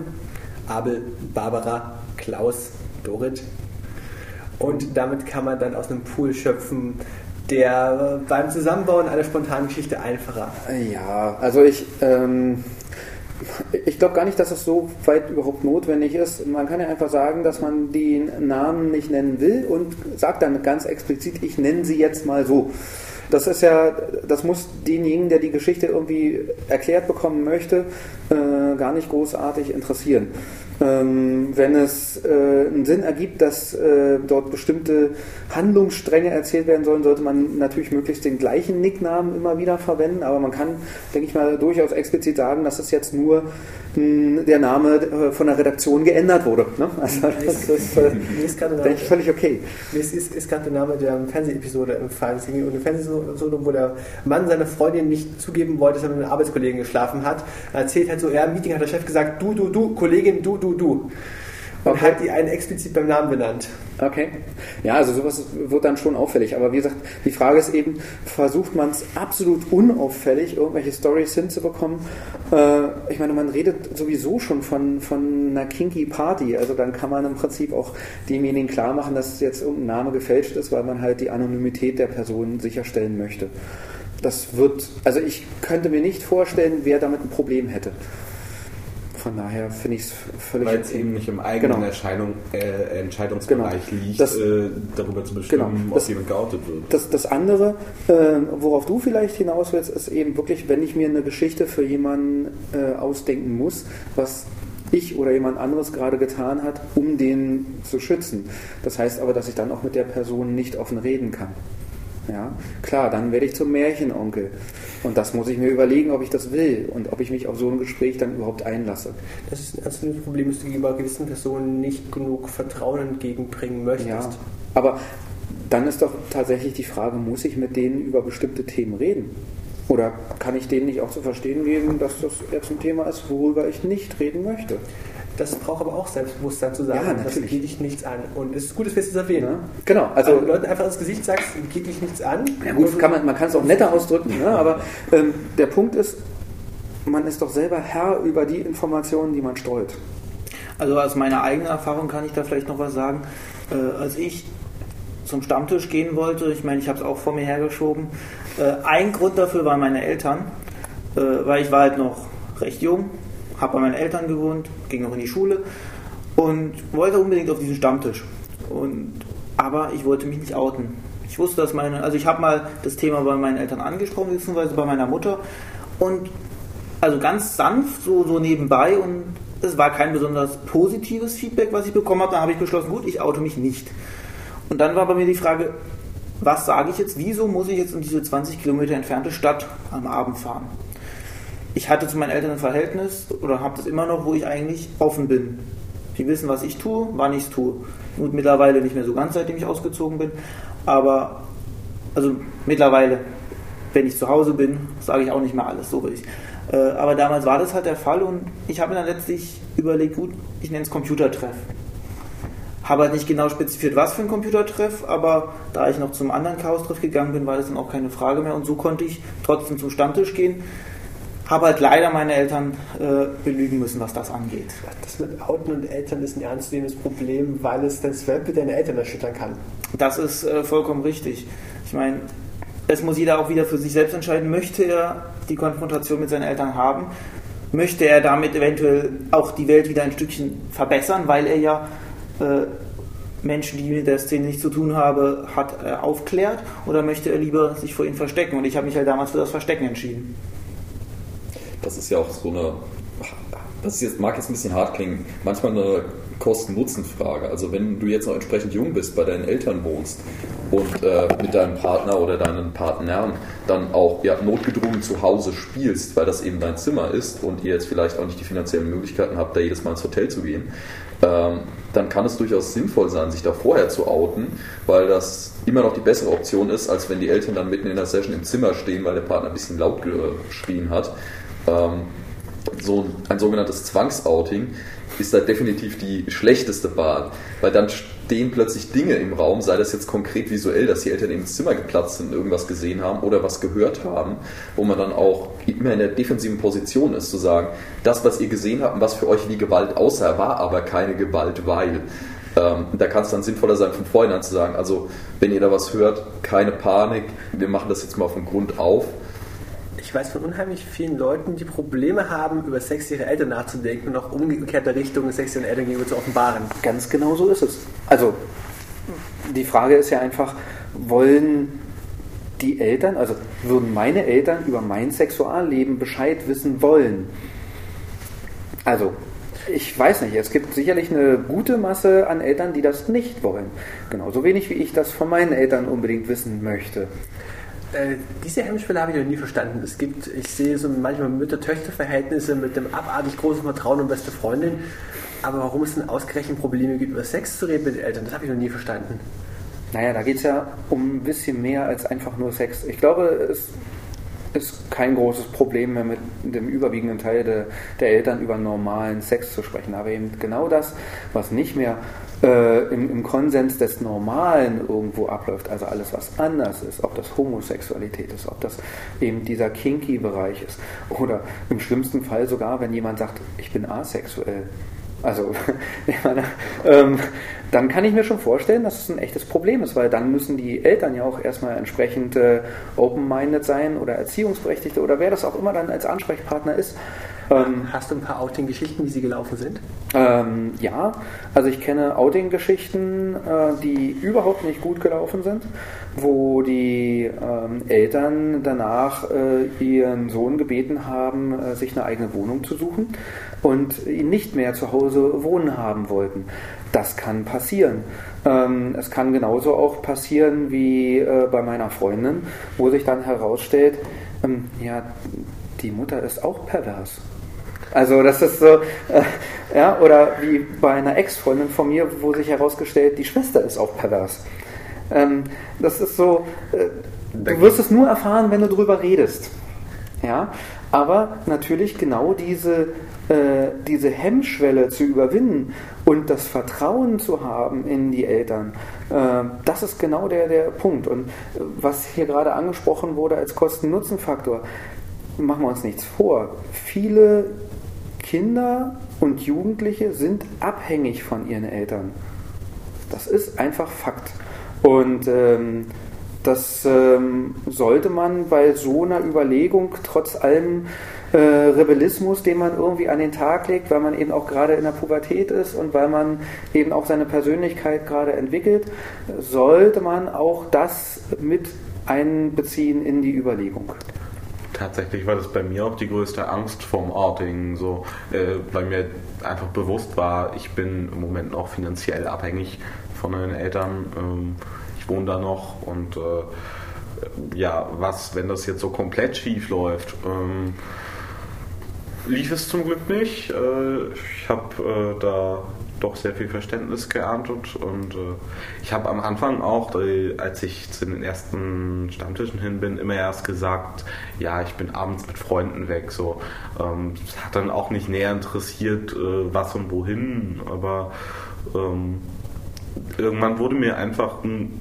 diese kleine Lüge schon äh, zu viel. So, ähm, ich will erzählen, wo ich hingehe. So, ich war sonst auch immer ehrlich zu meinen Eltern. Äh, dann, warum muss ich da jetzt lügen? So, und dann habe ich mir halt Gedanken gemacht, äh, dass es vielleicht doch besser ist, wenn ich mich da mal oute. Ähm, und äh, vielleicht das lief zum Glück äh, sehr entspannt. Vielleicht noch was ganz Grundsätzliches äh, zum Thema Outing und Selbstverständnis. Ähm, man wird es immer sehr, sehr viel leichter haben, sich zu outen und ähm, die oder über die Dinge zu sprechen und die auch klarstellen zu können mit einem gewissen, mit einer gewissen Form von Selbstbewusstsein, wenn man selber von dem, was man tut, überzeugt ist. Und ich glaube, das ist schwierig, sowas nach den ersten ein, zwei Stammtischbesuchen schon irgendwie zu erreichen. Das ist schwierig in der Phase von, ich könnte was sein, ich mag es erstmal ausprobieren. Genau bis zu dem, ich stehe dazu, dass ich es tatsächlich getan habe. Ganz genau. Oder, oder auch, ich bin mir jetzt sicher, dass ich das machen will. Ja, also einfach so diese, einen gewissen Zeitraum sollte man sich selbst geben, um dessen, was man da will, sicher zu werden und es dann natürlich auch anderen gegenüber ganz anders vertreten zu können. Denke, bei ähm, Outings hat man auch die Möglichkeit, sich vorher die Personen gegenüber denen man sich outet, so ein bisschen anzuschauen. Das heißt, ähm, wenn man mit den Personen normal interagiert, das ist ja normalerweise niemand, den man einfach so auf der Straße trifft, indem ich mal erzähle, hey, ich bin SMler, äh, sondern wenn das jetzt die Eltern sind oder Freunde, dann sieht man ja durchaus, wie offen die gegenüber Dingen sind, die nicht dem äh, Durchschnitt entsprechen, sage ich jetzt mal und äh, kann sich dann nochmal neu überlegen, macht das jetzt Sinn, mich gegenüber der Person zu outen oder macht das, ist das jetzt eher was, mit dem, bei dem ich mit Schwierigkeiten rechnen muss und bei dem es sich vielleicht nicht lohnt. Ich werde das Gespräch nachher noch Richtung Erkennungszeichen lenken, die von der Szene erkannt werden, aber ich dachte mir natürlich, so abstrakt vielleicht muss ich wieder mal eine brauchbare Geschichte liefern. Also ein Freund von mir, äh, älteste Geschwister von dreien, hat sich gegenüber seinen Eltern geoutet und seine Mutter ist wohl arg in Tränen ausgebrochen und hat ihn angeschrien, weißt du nicht, was das für mich bedeutet, ich werde nie Enkel haben können. Also als schwul, oder? Ja. Okay. Naja gut, weil Outing ist ja jetzt so... Verdammt, ist man einfach ausgegangen. Ähm, er beschwert sich heute noch drüber, dass er seitdem bei seiner Mutter irgendwie als verstoßen gilt. Sein Vater kommt erstaunlich gut damit klar, da komme ich äh, später drauf. Danach hat sich seine nächstjüngere Schwester geoutet, auch als homosexuell. okay. Krass. Ähm, da war die Mutter dann schon so, schnief, schnief, okay, morgen ist die Welt wieder in Ordnung. Das ist schon wesentlich besser. Und dann kam der allerjüngste Sohn hinterher, nämlich nicht mit dem Outing, sondern der wusste einfach nicht, was er nach seinem Leben tun sollte und war dann wohl im Ausland, ein Jahr lang in Peru, bringt eine Frau mit, sagt, Mama, das ist die Frau für mein Leben, die werde ich heiraten. In dem Moment ist seine Mutter wieder in Tränen ausgebrochen, ob er sich das gut überlegt habe. Ob okay. das jetzt wirklich die richtige Frau ist, ob das nicht irgendeine Wirtschaftsschnurrerin sei und. Brutal. Also die Mutter ist ein interessant komplizierter Charakter. Mhm. Zum ältesten Sohn heute noch eine gespaltene Beziehung. Die nächste jüngere Tochter hat sie beim Orden akzeptiert. Der Sohn ist mittlerweile mit dem Enkel arg akzeptiert. Und ich war mal in der Familie, habe beim Vater ähm, Blasinstrumentunterricht bekommen und festgestellt, wenn ich mir seine ganze Art anschaue, wie er agiert, welche Vorlieben er hat, das einfach mal mit dem Muster vergleiche, das ich von dem Schwulen habe, mhm. ist er definitiv homosexuell. Führt kein Weg dran vorbei. Mhm. Oder also bisexuell. Muster finde ich immer ein bisschen schwierig, weil das also man kann nicht unbedingt sagen, wenn jemand sich so und so verhält, dann hat er auch diese und jene Vorlieben. Man kann sagen, okay, ich vermute mal irgendwas in der Richtung, aber um letztlich was rauszufinden, wird man wohl um ja, mehr oder weniger offene Kommunikation nicht herumkommen. Ja, man sollte da ein bisschen sparsam sein mit den äh, Vorurteilen, die man trifft, alleine aufgrund von den Mustern, die jemand an den Tag legt. Hm. Ich werde jetzt mal kurz Gay da rein. Hm. Ähm, Homosexuelle erkennen wesentlich, wesentlich besser andere Homosexuelle. Ist das so? Also ich glaube, ich erkenne Homosexuelle auch relativ gut, aber kann man vielleicht äh, allgemein sagen, dass die Prozentzahl der Homosexuellen verglichen mit der Prozentzahl der Nicht-Homosexuellen, die homosexuell erkennt, höher ist. Also vielleicht, ja, vielleicht ein bisschen komplizierter. Ja. Oder Keine bringen, Ahnung. Bringen wir das nochmal zurück in den Bereich BDSM oder äh, King. Es ist ziemlich schwierig, also Erkennungszeichen wollten wir später noch ansprechen, aber wenn wir davon mal absehen... An. nee, ich mache jetzt erstmal das fertig. Wenn wir davon mal absehen, ist es ziemlich, ziemlich schwierig, bei einer Person zu sagen, ob die jetzt zum Beispiel dominant oder devot ist, weil sich das Verhalten zwischen Alltag und ich sag mal der Bettrolle absolut unterscheiden kann. Das kann sein, dass jemand im äh, Alltag absolut dominant und bestimmt auftritt, aber sich im Bett gerne unterwerfen äh, lässt. Oder äh, umgekehrt Das ist also nichts, wo man jetzt äh, direkt davon ausgehen kann, okay, der macht das, also ist er so. Kann aber auch bei beiden Rollen genau das gleiche sein. Also es lässt sich da halt einfach kein Muster feststellen. Und, Und, im äh, allerschlimmsten Fall ist es ein Switcher. oh mein Gott. Genau. Äh, ja, äh, Möchtest du für Geschichte auspacken, die da unterlaufen ist? nee, gar nicht. Also ich will, ich will damit einfach nur sagen, ähm, man kann versuchen, Dinge zu deuten, aber das kann so dermaßen in die Hose gehen. Und gerade wenn man sein Verhalten dann auch noch danach äh, richtet, wie man jemanden einschätzt, kann das noch mehr in die Hose gehen. Du hast mir Ähm, gerade das Wort Switcher vorgeworfen, wie es erklärst bitte noch in vorgeworfen. Genau, also vielleicht äh, in, in die Runde äh, gesprochen. Ähm, es gibt ja die ähm, ganz grundsätzliche Rollenverteilung nach aktiven und eher passiven Part im Bereich äh, von, von BDSM, DS und auch Fetisch und alles. Ähm, und äh, dann gibt es noch die Menschen, ähm, ich habe vor über zehn Jahren mal gehört, na, die können sich, die haben sich ja nur noch nicht entschieden. Ja, das ist so, das ist so der allerletzte Satz, den man da bringen kann. Er ist so schlecht und so falsch. Er ist so einprägsam gewesen. Äh, Switcher sind die Menschen, die einfach sagen, ähm, ich lebe verschiedene Rollen. Ich möchte mich nicht festlegen, beziehungsweise ich möchte mich nicht generell festlegen. Das heißt, also das kann sein, dass ein Switcher ähm, bei einer Person eher den aktiven Part übernimmt und bei einer anderen Person den passiven Part. Es kann auch sein, dass der ein Switcher ähm, tagesformabhängig bei ein und derselben Person eine andere Rolle einnimmt. Auf die muss man sich dann nur einigen. Das wird dann oftmals ein bisschen komplizierter, aber es ist möglich. Und das Schlimmste sind die Power Switcher. Die Power Switcher sind die, die während eines Spiels die Rolle wechseln. So, und dann wird es hochgradig kompliziert. Äh, zumindest für Außenstehende. Ähm, das heißt. ja, aber äh, die geht das Spiel ja auch nichts an. Ja, richtig, du spielst ja nicht für Naja, aber die- Zuschauer, wenn du jetzt Natürlich, aber spielst. ich meine, die, die Menschen äh, machen sich ja trotzdem Gedanken über das, was vor ihrer Nase passiert, kommentieren das im äh, Zweifelsfall. Na, das können sie auch gerne. Äh, das heißt, sie nehmen auf eine gewisse Art und Weise auch einen, eventuell einen gewissen Einfluss einfach auf die Situation.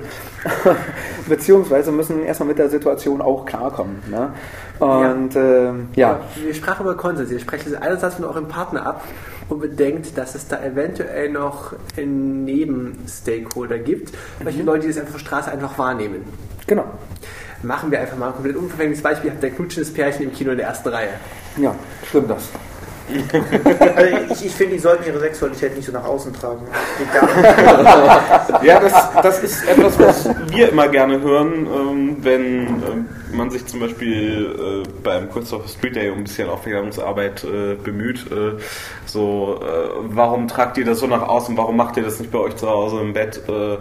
Ja, aber so wie andere auf der Straße rumknutschen äh, und äh, Händchen halten, möchte ich vielleicht gerne mit meinem Partner oder meiner Partnerin äh, an Halsband und Leine durch die Straße gehen können, ohne komisch angeguckt zu werden. Und äh, Was nicht so einfach passieren wird. Ja? Nein, also, aber- es ist halt etwas Besonderes. Das ist der Punkt. aber es ist ja derselbe der Satz eben so, äh, warum können die ihre Sexualität nicht äh, zu Hause ausleben? Ja, müssen sie nicht und äh, wir sollten das auch nicht müssen. So. Ja, also der, der, der Punkt ist, glaube ich, äh, in Maßen kann man das durchaus auch in der Öffentlichkeit ausleben, aber man sollte sich natürlich auch darüber Gedanken machen, wie andere Menschen äh, Sexualität in jedweder Form aufnehmen. Und wenn man dann noch bedenkt, dass egal beim Christopher Street Day oder ganz normal in der Umgebung auch mal Kinder dabei sein können, die durch das, was sie sehen, geprägt werden und das erstmal ungefiltert aufnehmen und garantiert, oder was heißt garantiert, aber sehr wahrscheinlich von den Eltern nicht das nötige Rüstzeug in Form von Informationen mitbekommen, was da jetzt gerade passiert. Das ist aber doch ausdrücklich der Teil, den du haben möchtest, dass du versuchst, dich ähm, öffentlich darzustellen, um anderen Leuten zu zeigen, das gibt es auch und wenn du Ja. das gleich empfindest, trau dich. Ja, das ist, das ist richtig, aber in Maßen. Und ne? wir, Also, wir stoßen wieder auf das gleiche Problem der Erziehung, dass Eltern Aufklärungsarbeit leisten müssen in so wahnsinnig Ja. vielen Bereichen, die sie einfach nicht kompetent sind. ja, In Großbritannien ist gerade der große Streit, dass sich äh, wohl in der Grundschule Kinder gegenseitig Pornobilder zuschieben und die Eltern nicht wissen, was sie damit anfangen sollen. Und deswegen diese ganze Pornofilter-Diskussion beginnen. nee, die sind da schon durch. Das ist das Schlimme. Ja, die haben da ja jetzt schon die Pornofilter. Die sie jetzt natürlich anfangen und auch für andere Dinge benutzen inzwischen, was äh, die ein oder andere Theorie in Chaoskreisen mal wieder bestätigt. Könnte ich sagen, ist es eine Aufzeichnung? Es ist das Jahr 2013, Dezember der 29. Genau, also zum Einschätzen derjenigen. Der welcher aktuellen Geschehnisse. Wir hatten es gerade von SM und Öffentlichkeit. Ähm, du hast ja richtig gesagt, in gewissen Grenzen. Es ist natürlich so, äh, ich kann jetzt nicht durch die Straßen laufen und kann meiner Partnerin dann eine steile Ohrfeige verpassen. Wer das sieht, wird erstmal an Gewalt denken. Und wenn derjenige dann die Polizei ruft, kann ich ihm das echt nicht verübeln. Und ähm, ich will auch gar nicht dazu kommen, dass Leute sagen, okay, das sind vermutlich nur spielende SMler, ich äh, gucke da gar nicht mehr hin oder ich melde sowas gar nicht mehr, weil dann kommt plötzlich auch ähm, echte Gewalt durch diese Schiene durch. Also dann sieht jemand auch, dass da tatsächlich jemand geschlagen wird und denkt, ach, das sind nur spielende Pärchen, ich mache jetzt gar nichts mehr. Und äh, da sollte man auch einfach gesunden Menschenverstand mitbringen, was man in der Öffentlichkeit tun kann, ohne jetzt anderen Leuten Dinge auf das Auge zu drücken, die sie nicht sehen wollen oder eben das ununterscheidbar von Gewalt zu haben. Äh, ich hatte da im Kampfsport eine spezielle Lektion, wo es darum ging, ich werde auf der Straße von jemandem belästigt, Ausdruck Ausdruck nichts zu tun haben möchte. Wo es hieß, nicht nur Stopp brüllen und die Leute zurückweisen durch ähm, sichtbares Abweisen, sondern auch die Leute ausdrücklich siezen, um Passanten gegenüber die ähm, Nicht-Personenbeziehung klarzumachen. Dass man wirklich sagt, das ist gerade jemand Fremdes und nicht jemand, der etwas zu sagen hat. Ja, Ja, mir ging es ja um diesen, diesen Standardmodus. Wenn jetzt Passanten einfach vorbeilaufen und sehen da eine gewisse Handlung, ähm, das, da sollte man entsprechend sich auch überlegen, ist das was, das kann ich jetzt gut in der Öffentlichkeit machen oder ist das was, das auf den Passanten falsch wirken kann? Der Standardmodus ist eigentlich von deinem Kulturkreis abhängig. Was machst du in, in Deutschland, wenn du an der Kasse eines Supermarktes einen Eltern sieht, der ein Kind schlägt, das nicht bei seinem eigenen sein könnte? Ist das ein egal. Grund für dich einzuschreiten? Ja, klar. Also egal, ob es sein eigenes Kind ist oder nicht. Das ist völlig egal. Er schlägt ein Kind. Äh, ja, Also einschreiten auf jeden Fall insofern äh, hinter, also denjenigen hinterfragen, was er da tut. Ganz klar. Du würdest ich muss, ich muss dem ja nicht irgendwie gleich ins Gesicht boxen und äh, irgendwie dann mitbekommen, dass das Kind ihm gerade irgendwie ein Messer in, ins Bein gerammt hat oder so, keine Ahnung. Also, was äh, kennst du für Kinder? Ich weiß es nicht, äh, Terrorkinder. Satansbraten. aber, aber der Punkt ist Einschreiten in Form von Situationen stoppen und beenden. Das denke ich ist ganz wichtig. Wie gehst du eigentlich äh, damit in Deutschland um? Also einschreiten ist die eine Sache. Was machst du, wenn du abgewiesen wirst mit dem Spruch, geht dich nichts an? Dann sage ich, doch, geht mich was an, weil du bist hier in der Öffentlichkeit und ich habe etwas gesehen. Und ich frage denjenigen, ob er sich bewusst ist, was unterlassene Hilfeleistung ist. Punkt. Äh, Ich finde es erstaunlich, ähm, wie verschiedene Kulturkreise diese Sachen zulassen. Ähm, Gespräch mit ein paar Leuten hieß es irgendwie so, ja, wenn du aber ein kleines Kind hast und dir gegen nerven, schlägst du ihn einfach. Ich persönlich bin ein großer Freund von gewaltfreier Erziehung. Ähm, aber es irgendwie Leute kriegen das nicht hin. Also in Deutschland könnte es akzeptiert sein, Kinder zu schlagen. Genauso wie es in den Vereinigten Arabischen Emiraten klar sein könnte, dass der Mann die Frau dominiert auf der Straße. Also ich kann mir vorstellen, dass es äh, durchaus Menschen gibt, die diese Auffassung haben. Ähm, und ich würde auch nicht behaupten, dass ich generell immer dagegen bin, Kinder zu schlagen. Aber ich kann diese Situation dort nicht einschätzen und ich muss von dem ausgehen, was ich gesehen habe. Und das heißt für mich erstmal, dass das Kind geschlagen wird. Punkt. Ohne dass ich irgendwelche Vorgeschichte kenne. Und dann greife ich ein. Ganz klar.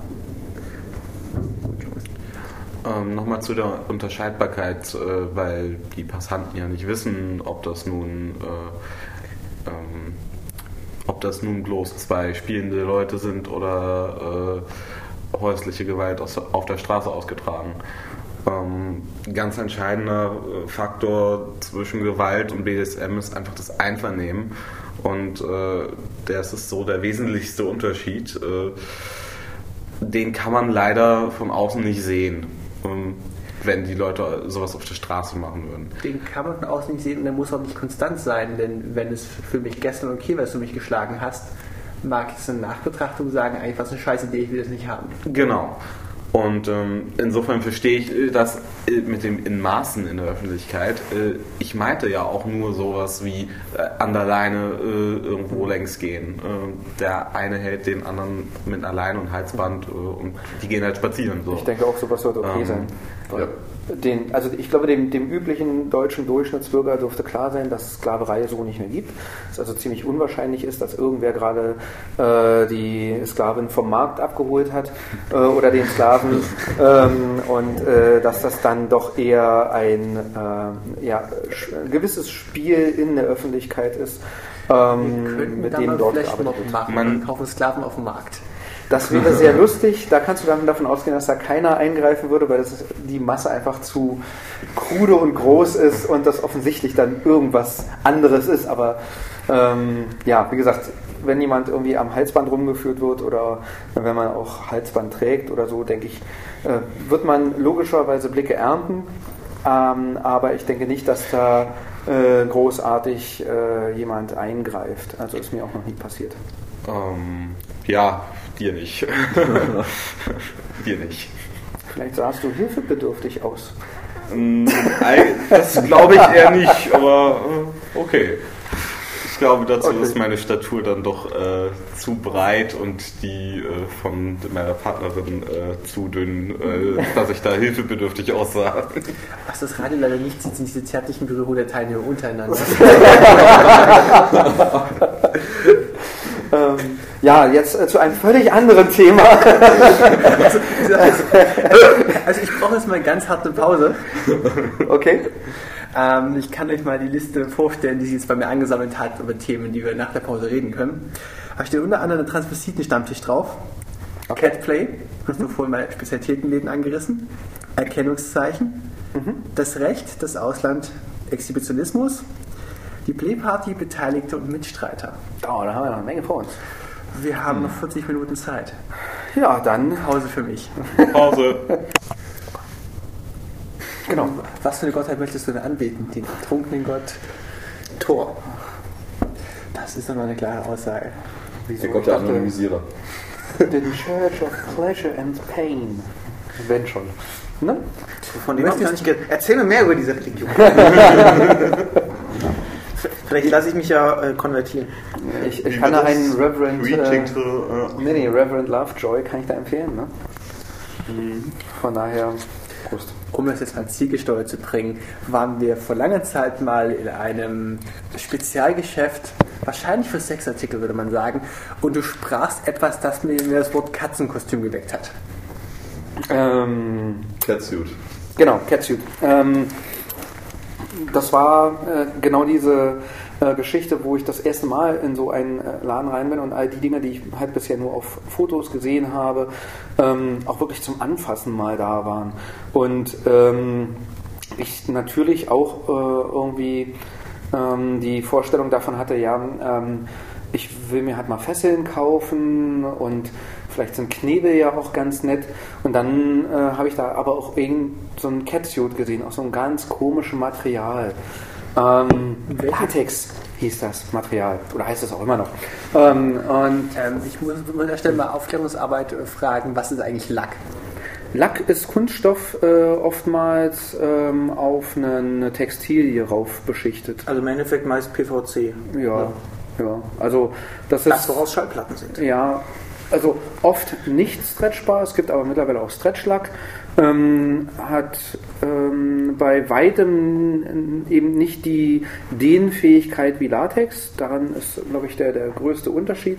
Es gibt sowohl bei Lack als auch bei Latex ähm, Varianten, die nicht so sehr spiegeln bzw. So, so glänzend sind. Ähm, ja, das ist so der der größte Unterschied. Ne? Und wie gesagt, also Catsuits gibt es aus Leder, aus Lack, aus Latex, aus ähm, ein, also man möge sich das kurz vorstellen. Ähm, Missy hält gerade einen äh, Zentai ähm, äh, Catsuit hoch ähm, das könnt ihr jetzt alle sehr gut sehen äh, mit äh, Reißverschlüssen am Hals zum Einsteigen und ähm, äh, sagen wir mal unteren Genitalbereich, um die wichtigsten oder Teile der wichtigsten Regionen des menschlichen Körpers zu erreichen. Die, die Vitalfunktion.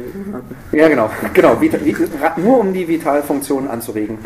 Und es ist tatsächlich purer Zufall, dass ich den gerade dabei habe. Die Hoden hängen außerhalb des Körpers, um eine niedrige Körpertemperatur zu gewährleisten, die für die, Produkt, die, für die Meiose wichtig ist. Ja, natürlich. Und deswegen ist es auch wichtig, dass genau an der Stelle der Reißverschluss ist, um Temperaturprobleme zu beseitigen. Absolut. Man das hätte auch eine. Klimaanlage einbauen können. Also es hatte, die, es hatte die, ähm, das den Anschein eines Ganzkörpertütüs. Ja, genau. Also in dem Fall jetzt aus dem Material. Ne? Also In schwarz allerdings. Weiß wäre allerdings. Hm? Ja, egal. Ähm, ähm, Weiß kas- kaschiert so schlecht. Ja, für die Exhibitionisten ist das doch ganz brauchbar. So, Catsuit. Was für eine Form von Vorstellung befriedigt ein Catsuit? ähm, Ein Catsuit, ähm, gra- also ich äh, präferiere Latex als Material und gerade äh, was ich an Latex Catsuit mag, ist, dass er den Körper des Partners, also was ich am Aussehen mag, äh, sehr stark betont. Also alles, was da ist, sieht man viel besser. Also ein enger liegendes Kostüm. Warum das Catsuit heißt? Weil ich nämlich verschiedene Leute mit einem Fuchsschwanz sehe und verschiedene Leute mit Katzenohren auf dem Kopf. Ich bin mir nicht ganz sicher. Ich glaube, die Wortherkunft kommt, also habe ich mal gehört, aus, aus Batman. Ja, Äh, weil Catwoman hat eben einen entsprechenden Catsuit getragen und deswegen heißt das Ganze jetzt Catsuit. Genau, also weil äh, dadurch, dass er so eng anliegt, äh, werden die Bewegungen geschmeidig wie bei einer Katze. So würde ich mir das jetzt erklären. Also äh, die Wortherkunft, die äh, hatte jetzt nichts mit, äh, mit äh, zum Beispiel Petplay und ich spiele eine Katze zu tun, sondern äh, Und du bevorzugst jetzt diesen Anzug während des Spiels oder einfach nur, um einen Partner auf dich aufmerksam zu machen? Ähm, ich mag den Anzug während des Spiels gerne tragen. Äh, Ich mag einfach das Gefühl von dem Lycra und äh, den eng anliegenden Catsuit. Also ähm, das Gefühl auf der Haut. Wobei sich natürlich Catsuits und Catplay im Sinne von Petplay auch nicht ausschließen. Also man kann das beliebig kombinieren, wie man das möchte. Ja. Wir müssen noch Petplay erklären. Das war mir. Okay, ähm, also Petplay bezeichnet ein Rollenspiel, bei dem einer oder mehrere der Partner äh, eine Tierrolle einnehmen. Das kann jetzt äh, eine Katze sein, das kann jetzt ein Hund sein, äh, das kann jetzt aber auch ein Pony oder ein Pferd sein. Das geht von äh, relativ einfach, entweder man nimmt nur die Rolle ein und Alles gut. okay, Raupe? Wahnsinn, Wort. Es passiert gerade Kopfkino. Also Ra- Raupe ist gerade nicht ganz äh, bei uns, aber das macht nichts. Also das kann von einfacher Rolle einnehmen, wie zum Beispiel äh, Kätzchen schlabbert äh, Milch aus dem Napf auf dem Boden, äh, über Katzenöhrchen bis hin zu äh, ganz aufwendigen Inszenierungen gehen, wie zum Beispiel Ponys, die dann ein, ähm, die eine Kutsche oder ein Sulki ziehen und ähm, das äh, beschränkt sich jetzt nicht nur auf diese Standardtiere, sage ich jetzt mal. Also ich habe auch schon äh, Schwein-Petplay gesehen. Da kann man also sehr, sehr kreativ werden. Und natürlich auf der anderen Seite dann das dazugehörige Herrchen oder Frauchen. Ich habe jetzt speziell die Handschuhe gesehen für Pony Play als Spezialausgabe in Schwarz und mh, eine zweistellige Preislage. Nochmal so, hä, wofür exakt braucht man sowas? Diese Hufe. Diese, diese, diese, es, es stand dran Handschuhe und es sah aus wie ein Huf und es würde sich wahrscheinlich so anfühlen, als wenn man die Handschuhe auf Faust ballt und mit Gaffertape umwickelt. Und Ganz so viele genau. solche Gefühle hast du dann noch. Ja, also das, das, das Ziel daran ist natürlich, äh, das Aussehen immer mehr anzupassen, also das Aussehen an die Fantasie anzupassen. Und dementsprechend wird ein Ponyplayer halt, der gerne aussehen möchte wie ein Pony, möchte sowohl Hufe hinten als auch vorne haben. Dementsprechend gibt es entsprechende Handschuhe. Das gleiche gibt es auch natürlich für andere Tierarten, zum Beispiel für Hunde. Äh, Missy hat gerade Ich bin dafür, dass wir Bilder zum Podcast. Missy hat gerade etwas rausgeholt. Es Und sind im äh, Endeffekt ähm, äh, also äh, man würde sagen, es ist eine Art Topflappen, wo der, die Lasche für den Daumen fehlt. Das hast du sehr schön unerotisch beschrieben. Ich bekomme gerade einen Tritt mit der virtuellen Hufhand. Ähm, Foto. Foto. Pfote. ah, Pfote. Das, das ist ein Wuffel praktisch. es, es spricht meine Fantasie nicht an und ich kannte es bis eben auch noch nicht, deswegen. Also es, es hat kein Hufeisen und sonst äh, nichts ähnliches. Wenn du nämlich mit dem Hufeisen eine gelangt bekommen würdest, würdest du das sehr deutlich spüren. Mit der Foto ist das alles viel humaner. Vielleicht macht es jemanden an, sich vorzustellen, beschlagen zu werden. Genau. Beschlagen. Wie Auch dafür gibt es garantiert einen Kink. ne? Genau. Schatz, kannst du mich heute Abend wieder ein bisschen beschlagen? Also äh, der Moderator prüft gerade die Konsistenz der Sohle von Missy. Es ist einfach. Ich bin gerade so überfordert. Äh, ein bisschen geflasht von dem ganzen Anschauungsmaterial, oder? Das ist aber alles total harmlos, was du hier noch siehst. Ja, das ist noch harmlos. Das hängt ja noch nicht an der Decke oder an der Person dran. Äh, Ja, nee, Oder- auch von der Sache ist das alles, finde ich, Ja, auch total also- harmlos. Also überleg dir mal, wenn wir jetzt irgendwie so eine so, so Tupper-abendmäßig irgendwie eine Buttplug-Show hier machen würden oder so. Also, ich glaube, das wäre Wohlgemerkt, es gibt Vibratorabende, wo das so ähnlich abläuft wie bei einer Tupper-Party. Wir Wir müssen haben ja beim, beim Kongress hier jetzt auch schon einen aus dem 3D-Drucker produzierten blauen Mini-Buttplug äh, geschickt bekommen. was Buttplug. Ja, Genau. Ein, ein, ein etwas, meist aus in einem Silikon, aus Plastik, irgendwo aus Latex, äh, was man sich hinten reinschieben kann. in den Arsch. Ah, da kann ich bisher nur Analperlen. Ah, du, du hast den Film auch gesehen? Nein, ich habe den Film nicht gesehen. Okay, dann, dann will ich Nein. darauf nicht näher eingehen. Ein Plug äh, schiebt man sie einmal rein und lässt ihn drin und äh, zieht, also man kann ihn auch wieder rausholen, natürlich. Nach einer gewissen Zeit sollte man ihn wieder rausholen. Es sei Aber- denn, es ist ein selbstauflösendes Zäpfchen, aber das ist in der Masse meistens nicht möglich. Plug heißt ja auf Englisch Stöpsel. Im Endeffekt. Man könnte ihn auch auf Deutsch äh, Analstöpsel nennen, aber ich glaube, das ist nicht so erotisch. Einige nennen ihn auch so und dann, ja, genau. Das ist die Stimmung auch gleich für den Arsch.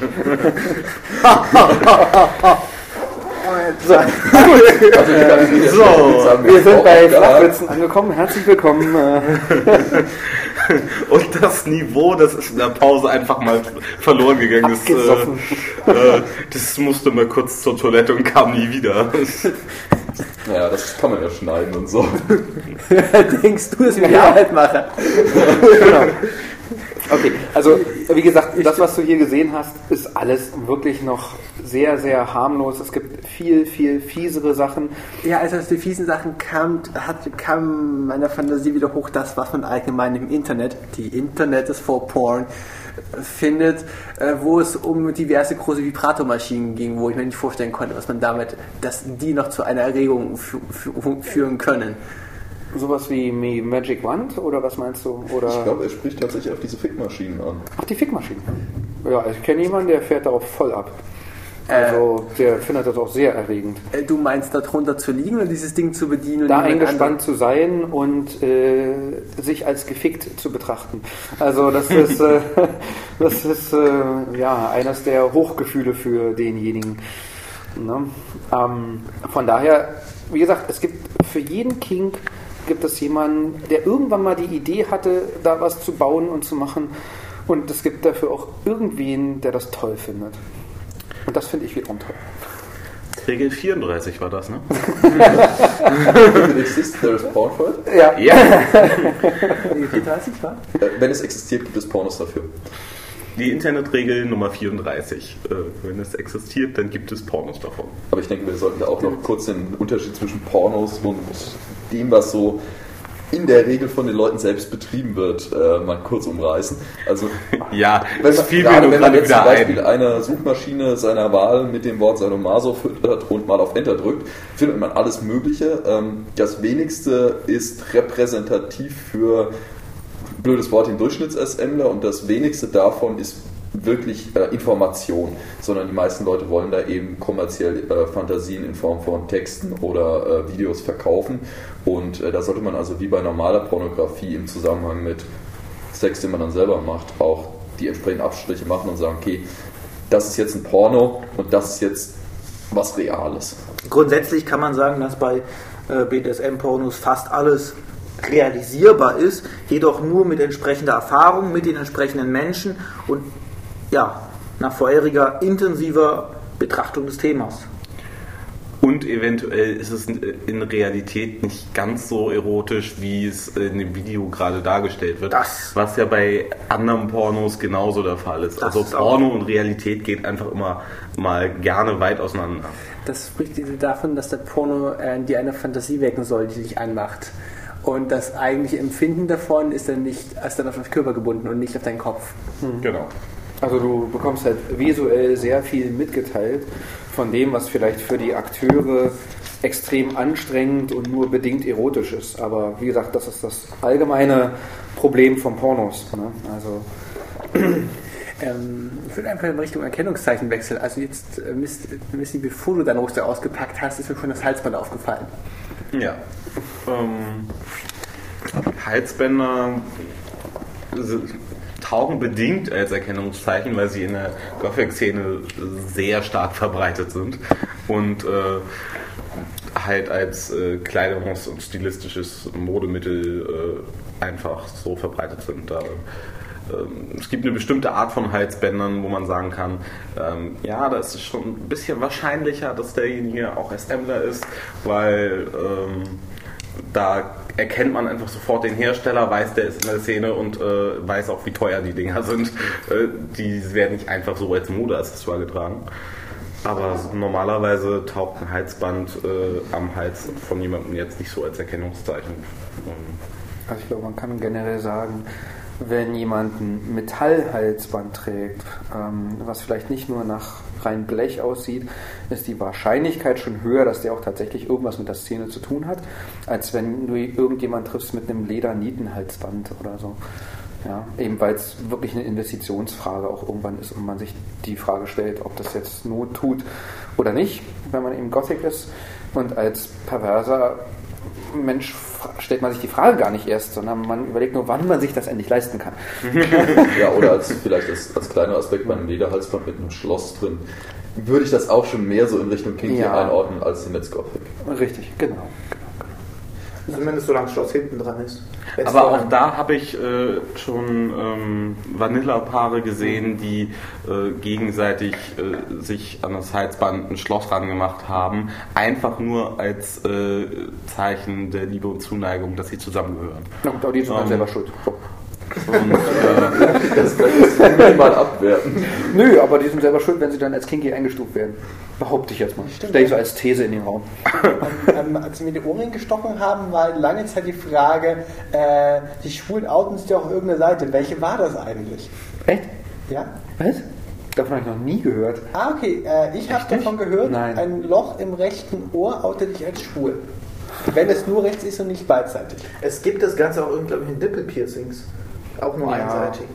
Ja gut, das ist, wenn du jemanden auf der Straße triffst, in der Regel nicht so direkt erkennbar. Und einfach Kommt raufhauen aufs auf die. Brust, dann weißt du es. aber tatsächlich bin ich in der Szene, was Erkennungszeichen angeht, jetzt auch nicht so fit, also, dass ich da jetzt äh, valide was zu sagen könnte. Also ich fürchte, dass es einfach zu viele Leute gibt, die das nicht wissen und sich dann aus Versehen auf der falschen Seite ins Ohr stechen lassen. also, ich, ich, das behaupte ich jetzt wirklich mal. Wir können ja nachher mal auf den Kongressen repräsentative äh, Beobachtungen vornehmen. Richtig, genau. Du hast einen Ohrring. Bist du schwul? Und wenn ja, warum? Ähm, Und überhaupt. ähm, auf der Skala von 1 bis 10. Der ist gut. Ja, äh, weiteres Erkennungszeichen ist zum Beispiel der sogenannte Ring der O. Das ist ein Ring, an dem ein weiterer Ring befestigt ist, in der Regel drehbar. Und ähm, Wir können ja mal ein Bild dazu packen. Genau, dass man das etwas leichter erkennen kann. Aber da gibt es auch einen guten Artikel bei Wikipedia mitsamt Bild. Und ähm, dieser Ring ist aber auch kein hundertprozentiges sicheres Erkennungszeichen. Den findet man teilweise auch bei Ringverkäufern auf dem Jahrmarkt. Also wer den trägt, ist vielleicht SMler, vielleicht auch nicht. Und was sich in Deutschland so eingeblendet oder eingebürgert hat, womit man auch vorsichtig sein sollte, ist, dass der aktiven äh, Part den Ring links trägt und der passive Part rechts, so die Symbolik ein bisschen hinten dran ist. Beim passiven Part wird, wenn man von der Masse ausgeht, was Rechtshänder sind, die äh, wichtige Hand, nämlich die rechte Hand, symbolisch gebunden und beim äh, aktiven Part bleibt eben die rechte Hand, was dann auch die Schlaghand ist, frei. Aber auch da äh, in der ursprünglichen literarischen Vorlage, was die Geschichte der O ist, von Reage, war es andersrum. Ähm, auch da, man hat ein gewisses Indiz. Im Zweifelsfall muss man die Leute aber einfach fragen. Genau, reden hilft. Und immer. seitdem dieser Ring nun leider mal im Angebot bei HM war, äh, taugt er auch nicht mehr ganz so als Erkennungszeichen, weil ihn dann einfach mal äh, jeder irgendwie getragen hat zu der Zeit, wo der da im Angebot war. Ähm, Auf jeden Fall sollte man standardmäßig nicht mehr davon ausgehen. Ne? Nee. Es gibt äh, dann noch äh, ein drittes Zeichen, also der Ring der O ist in Deutschland äh, ziemlich weit oder im deutschsprachigen Raum ziemlich weit verbreitet. Also auch Österreich, Schweiz und so. Ähm, in anderen Ländern, insbesondere auch in Amerika, wird ganz gerne ein Ring mit einer Triskele ähm, getragen. Das sind also so äh, drei miteinander verbundene ja, Schneckenkreise im Prinzip. Ähm, das ist dort äh, ziemlich häufig anzutreffen im, im Kinky-Bereich. In Europa wiederum habe ich mitbekommen, äh, wird die Triskele häufig auch äh, im Bereich von Poly-Menschen angewendet. Also wie gesagt, auch dort verlasst euch äh, nicht drauf, äh, wenn ihr irgendwie sowas seht. Ähm, das ist äh, ähm, kein 100% Indiz. Was ein sehr starkes Indiz ist als Erkennungszeichen, gerade in der Öffentlichkeit, wenn ihr jemanden äh, in einem Restaurant sitzen habt und äh, daneben kniet jemand auf dem Boden. Dann könnt ihr schon Und- davon ausgehen, dass das so. Und hält nicht gerade einen Ring hoch. Äh, Ja, ja, genau. Und, macht genau. einen Trab. Oder eine Aber- Blume oder sowas. Ne? Also äh, alles. Ja, also du musst bedenken, dass mit dem Ring ist die eh nicht sub, sub, sub, subversive Unterhaltung. ja, genau. Das ist eine längerfristige Bindung. Ja, genau. Also das Ergebnis ist das gleiche, längerfristige Bindung, klar. Ist nur klar, bei, beim, bei, beim, Re beim, bei der ich Hochzeit Halsband nicht gleich ehrlich von Anfang an. Das ist der Unterschied. Ja, also das, aber so als Erkennungszeichen ist das schon ziemlich häufig und natürlich, wenn irgendjemand im Outfit rumläuft, klar. Das sind dann aber Sachen, die man dann auch eher in äh, Single-Locations oder ähnlichem sieht. Also ich war jetzt noch nicht in einem Restaurant, in einem normalen Restaurant, äh, bei dem Leute neben ihrem Partner gekniet haben und den dann irgendwie bedient hätten. Du nicht. Ich schon, war gut. Nee, da bin ich vielleicht auch einfach in den falschen Restaurants. Ja, habe ich auch schon gemacht, stimmt. Äh, Du kannst auch diversen Restaurants für deine Haustiere Fressnäpfe bekommen. Das lässt sich bestimmt weiterverwenden. Aber die sind immer so klein. Äh, Bei, bei den Fressnäpfen bin ich mir auch, weil es die Hygiene angeht, nicht ganz so sicher, die man in Restaurants bekommt. Ja, Da- das, da das man muss, glaube ich, nicht sein. Da sollte man lieber seinen eigenen mitbringen, wo man sicher sein kann. Mal ab davon, dass die von der Form komplett ungeeignet sind. Das, äh, die sind halt einfach für Hundeschnauzen gemacht und äh, viel zu klein, dass ein Mensch daraus irgendwie was futtern könnte. Entschuldigung, ich habe den Sarkasmus nicht deutlich gemacht und vergessen, dass ich das immer ansagen muss. Aber wo du gerade über den idealen Fressnapf. Was macht eigentlich so ein Fressnapf aus? Da habe ich Gedanken drüber gemacht, dass es unterschiedliche Schüsselhöhen geben könnte. Ähm, Also der, der, der Menschenkopf ist ja eher recht flach vorne. Und man muss mit, seinem, mit seiner Schnauze dann in dem Fall recht tief in den, äh, in den äh, Napf rein. Und wenn der Napf zu schmal ist, kommt man einfach nicht runter. ja, also es muss halt ein großer Napf sein, damit man da weit reinkommt mit dem Kopf und sollte halt nicht zu hoch sein, und- sondern eher flach. So, und genau da möchte ich widersprechen. Ich finde es total wichtig, dass der Napf hoch ist, dass er nicht zu breit ist, weil was ist denn schöner, als wenn sich Wuffel einsaut und man Wuffel erstmal zurechtweisen kann, was es für ein Dreckstier ist. Meine, Und die wo bleibt uns der Spaß? Ne? Also, wie gesagt, ähm, Ja, da gibt es ähm, offensichtlich auch dort sehr unterschiedliche Herangehensweisen an die Nutzbarkeit und, und Weiternutzbarkeit von solchen Ja, das Elementen. ist, glaube ich, je nachdem, an welchem Ende der Leine man ist, sieht man das anders. Äh,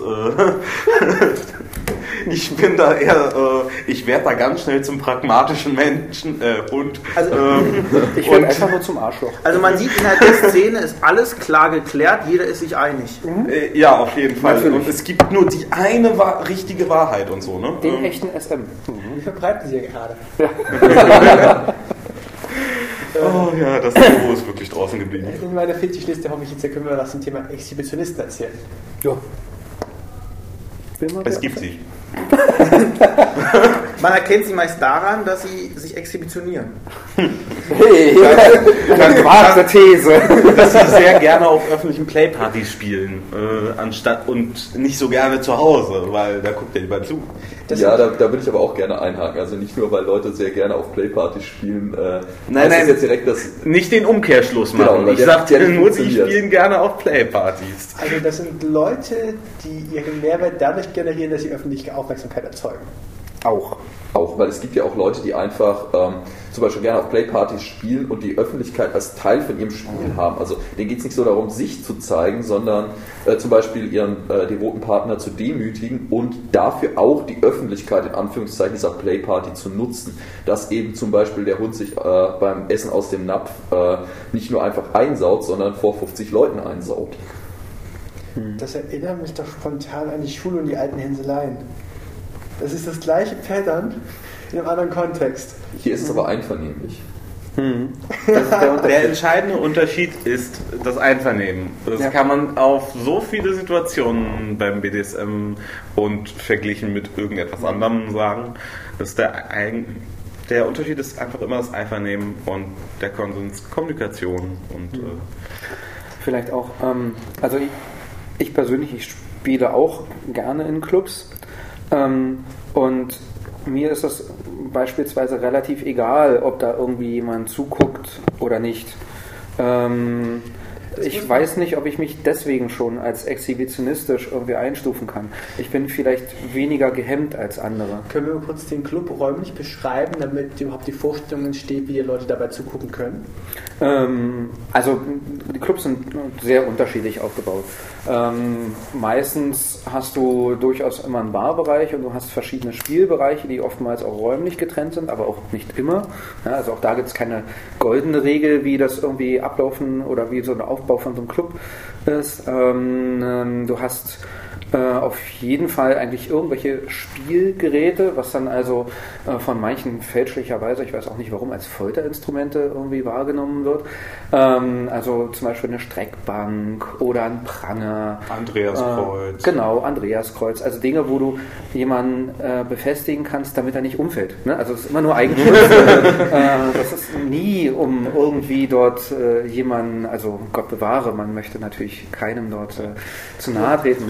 Ladungssicherung oder Ja, wie war das? genau. Äh, Ähm, du hast natürlich noch, äh, noch gemäß, äh, ich sag mal, Cosplay, also, äh, Petplay und wie immer der ganze Rest heißen mag, eventuell auch noch die Poliz nötige Polizeiausrüstung, um Äh, äh, ja, Leute, also die sich einfach betrunken gegen den Strich benehmen, Richtig, klar. Also äh, Sicherheit ist ja äh, oberstes Gut in Deutschland. Das haben wir auch alle in den letzten Monaten festgestellt. Äh, dem haben wir uns auch angenommen. nachdem Friedrich das zum Supergrundrecht Ja, erklärt genau. hat, also Und auch wir finden Sicherheit wichtig. Also äh, Spaß beiseite. Ähm, klar, äh, es gibt äh, einen Haufen Spielzeug, was du dann irgendwie auch mitnimmst, weil zu einem Spiel gehört Spielzeug. Und ähm, Also im Einfachsfall hast du einen großen Raum mit viel Spielzeug drin und äh, mehrere Pärchen, die sich da Ja, ein, ein oder mehrere, je nachdem wie groß der Raum ist und ob du halt äh, zu mehrt oder eben wirklich abgeschieden spielen möchtest, weil nicht jeder ist halt exhibitionistisch oder so offenherzig. Es gibt auch genug Menschen, die einfach keine Möglichkeit haben, woanders zu spielen, außer in so einem Club. Und äh, die dann nicht automatisch wollen, dass dort immer jemand zuschaut. Also da gibt es dann auch noch verschiedene, sagen wir mal, Probleme, die dabei auftreten können, aber das ist, glaube ich, so die, die, ähm, der grundsätzliche Unterschied. Es gibt genug Menschen, die halt einfach äh, dann auch mal alleine spielen möchten. Also grundsätzlich gibt es in vielen Clubs die Möglichkeit, sich entweder in einen abgetrennten Raum zurückzuziehen oder in irgendeine Ecke einen Vorhang zuzuziehen. Beides sind äh, Signale nach außen. Wir möchten jetzt alleine spielen, wir möchten hier nicht gestört werden. Deshalb gilt auch, wenn der Vorhang zu ist, dann reißt man den nicht mal eben schnell auf und stellt einen großen Kopf rein, sondern dann ist da vermutlich jemand dahinter, der alleine sein möchte mit seinen jeweiligen Partnern. Äh, Oder man kann natürlich auch im ähm, großen Barbereich vorne spielen. Da schauen dann eben entsprechend viele Leute im Zweifelsfall zu. Ähm, mir ist auch klar, wenn ich in so einen Club gehe, muss ich natürlich damit rechnen, dass andere um mich herum spielen. Ähm, damit sollte man dann natürlich auch kein Problem haben. Das Paar muss sich vor allem einig sein, ob sie äh, wollen, dass Dritte an dem Spiel teilhaben, einfach nur als Zuschauer, ob sie dann eine Hand mit reinstrecken, was auch immer sie tun können. Ja, da sind wir wieder bei Kommunikation. Also das muss man vorher eben abklären. Muss sagen, okay, spielen wir jetzt hier im Barbereich oder ziehen wir uns irgendwo zurück und äh, ziehen den Vorhang zu. Und ähm, wenn wir Leute dazulassen, äh, sind das dann ganz bestimmte Leute, die wir kennen, die wir auch explizit einladen, jetzt komm mal mit. Oder ähm, sagen wir einfach, okay, wir stehen da jetzt mittendrin und ähm, erlauben eben anderen, äh, sich da direkt nebendran zu stellen oder auch im Zweifelsfall sogar Handlungen vorzunehmen. Das muss vorher einfach klar sein. Oder von der anderen Sichtweise aus, wenn jemand an einem Spiel teilhaben möchte, äh, mitmachen möchte, das andere gerade haben, dann ähm, ist da auch wieder Stichwort Kommunikation und äh, vorher fragen und äh, mit den Leuten reden und nicht einfach ähm, deren Spiel stören oder gar äh, einfach so irgendwie eingreifen mitmachen. Nur weil jemand nackt ist, heißt es nicht, dass er allgemeingut ist. Nur weil jemand ein Halsband trägt und auf dem Boden kniet, heißt das nicht, dass jemand allgemeingut ist. Ja. Äh, Das, äh, so ein bisschen gesunder Menschenverstand äh, sollte da schon noch mal bei sein. Erst mal drüber reden, damit die Leute draußen eine Vorstellung davon bekommen, in welche Lage man Leute bei diesen Spielen finden könnte. Wir hatten bereits über Petplay gesprochen.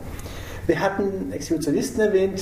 Ich habe da mal einen gesehen. Eine Frau, ähm, ungefähr 1,80 Meter groß, ähm, außenblonde Haare, in irgendwie schwarz gefärbt, in einem schwarzen, es heißt konkret Lack, Latex, ähm, was Dehnbares, auf dem Rücken zusammengeschnürt als Dekolleté, sehr vorbetont, die Brust wie im Wirbel nach außen getragen von hier sieh mich an, da sind die Dinger. Schön. ähm, auf die Unterwäsche wurde gleich ganz verzichtet, man bekam einen leichten Einblick durch die Schnürung hinten drauf. Und ich äh, wollte mir da einreden, Defredio 253 Kinky Geeks. Wir sind gerade abgeschnitten worden von SD-Speicherkarte voll. Es ging um das Thema Ex- Exhibitionist. Ich habe die Frau beschrieben in ihrem Latexkostüm und habe gemeint, so viel wie sie zur Schau trägt, was Po angeht, was Brust angeht, will sie gesehen werden. Genau. Und äh, das ist definitiv der Fall. Also es gibt genug Menschen, die ähm, genau äh, auf, auf dieses Ding abfahren, im Prinzip in der Öffentlichkeit gesehen werden. Denen äh, reicht manchmal das, manchmal soll dann eben auch noch mehr als nur gesehen werden. Ähm, wie gesagt, die ähm, das Thema Exhibitionismus ist da halt genau die entsprechende Grundlage. Ähm, und wie gesagt, es gibt halt auch noch genau den entgegengesetzten Teil, der im Prinzip nicht großartig jetzt in der Menge auffallen möchte, sondern lieber in einzelnen kleinen äh, Räumlichkeiten dann gerne spielen möchte. Ja, also wie gesagt, das ist, es gibt auf diesen Partys einfach alles. Alles, was man sich irgendwie vorstellen kann ähm, und vieles, was man sich noch nicht vorstellen kann. Äh, all das wird man auf den Partys antreffen. Und wer sich sowas einfach mal anschauen möchte, äh, es gibt die Möglichkeit, wenn man jetzt zum Beispiel über Stammtische schon Leute kennt, mit denen einfach mal hinzugehen, dass man da nicht ganz alleine ist. In einigen ähm, Party-Locations gibt es auch äh, Spielstammtische. Da ist die Idee einfach, dass das ein Stammtisch ist, aber eben in einer Szene-Location und wer spielen möchte, kann das tun. Und äh, da kommt man in der Regel dann auch mit sehr, sehr heruntergesetztem oder nicht vorhandenem Dresscode rein. Ähm, das ist in der Regel dann auch günstiger als eine Party. Das ist also eine schöne Möglichkeit, so einen Club einfach mal kennenzulernen. Ich habe nicht verstanden, warum es die Restriktionen braucht, dass man einen Dresscode haben muss. Bei Partys möchte man in der Regel als Veranstalter so ein gewisses Ambiente haben. Das sei das jetzt, weil man ein bestimmtes Motto hat, das man verfolgen möchte und ähm, sich auch innerhalb dieses Mottos dann bewegen will, weil wenn jeder nur mit Jeans und T-Shirt herumläuft und ich habe jetzt das Motto äh, Orient zum Beispiel, dann kommt da keine richtige Stimmung auf. Da können dann zwei Leute sich jetzt versuchen, einen orientalischen Sklavenmarkt aufzuziehen in einem öffentlichen Bereich, aber irgendwie wirkt das Ganze dann doch eher so wie Frankfurter Innenstadt oder Hamburger Innenstadt. Ähm, oder man sagt eben, ich will einfach, dass sich die Leute ein bisschen Mühe mit ihren Outfits geben und äh, zeigen, dass sie die Sache bisschen ernster betreiben, als ich stehe hier halt rum. Ist aber eine äh, interessante Diskussion. Es gibt nämlich auch SMler, die sagen, ich halte einen Dresscode für den falschen Weg.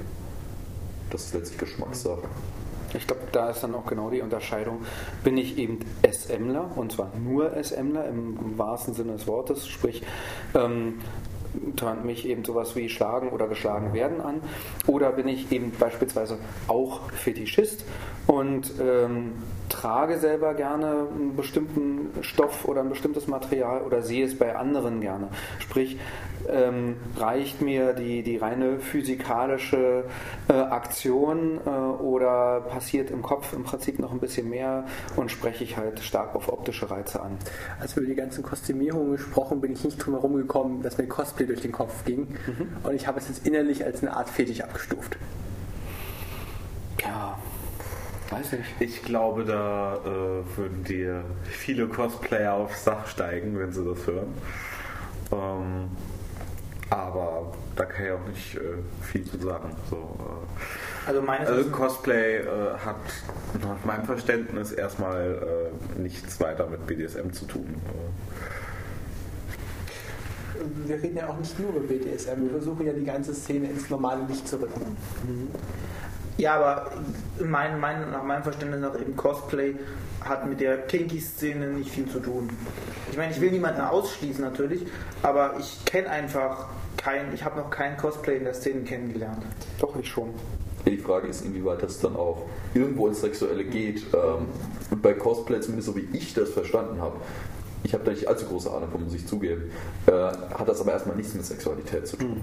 Also ich glaube, ja, so habe ich das nämlich auch Ich, verstanden. also ich glaube, es ist, ähm, es gibt da zwei oder noch eine Parallele dazu.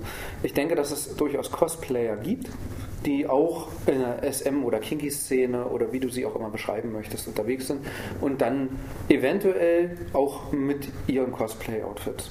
Ähm, ich denke, diese Überschneidung gibt es. Genauso wie es zum Beispiel, weil wir vorhin beim Thema Pet-Player waren, es gibt auch die sogenannten Furries. Ähm, Furries haben aber mit äh, sexuellen Handlungen so gut wie nichts zu tun.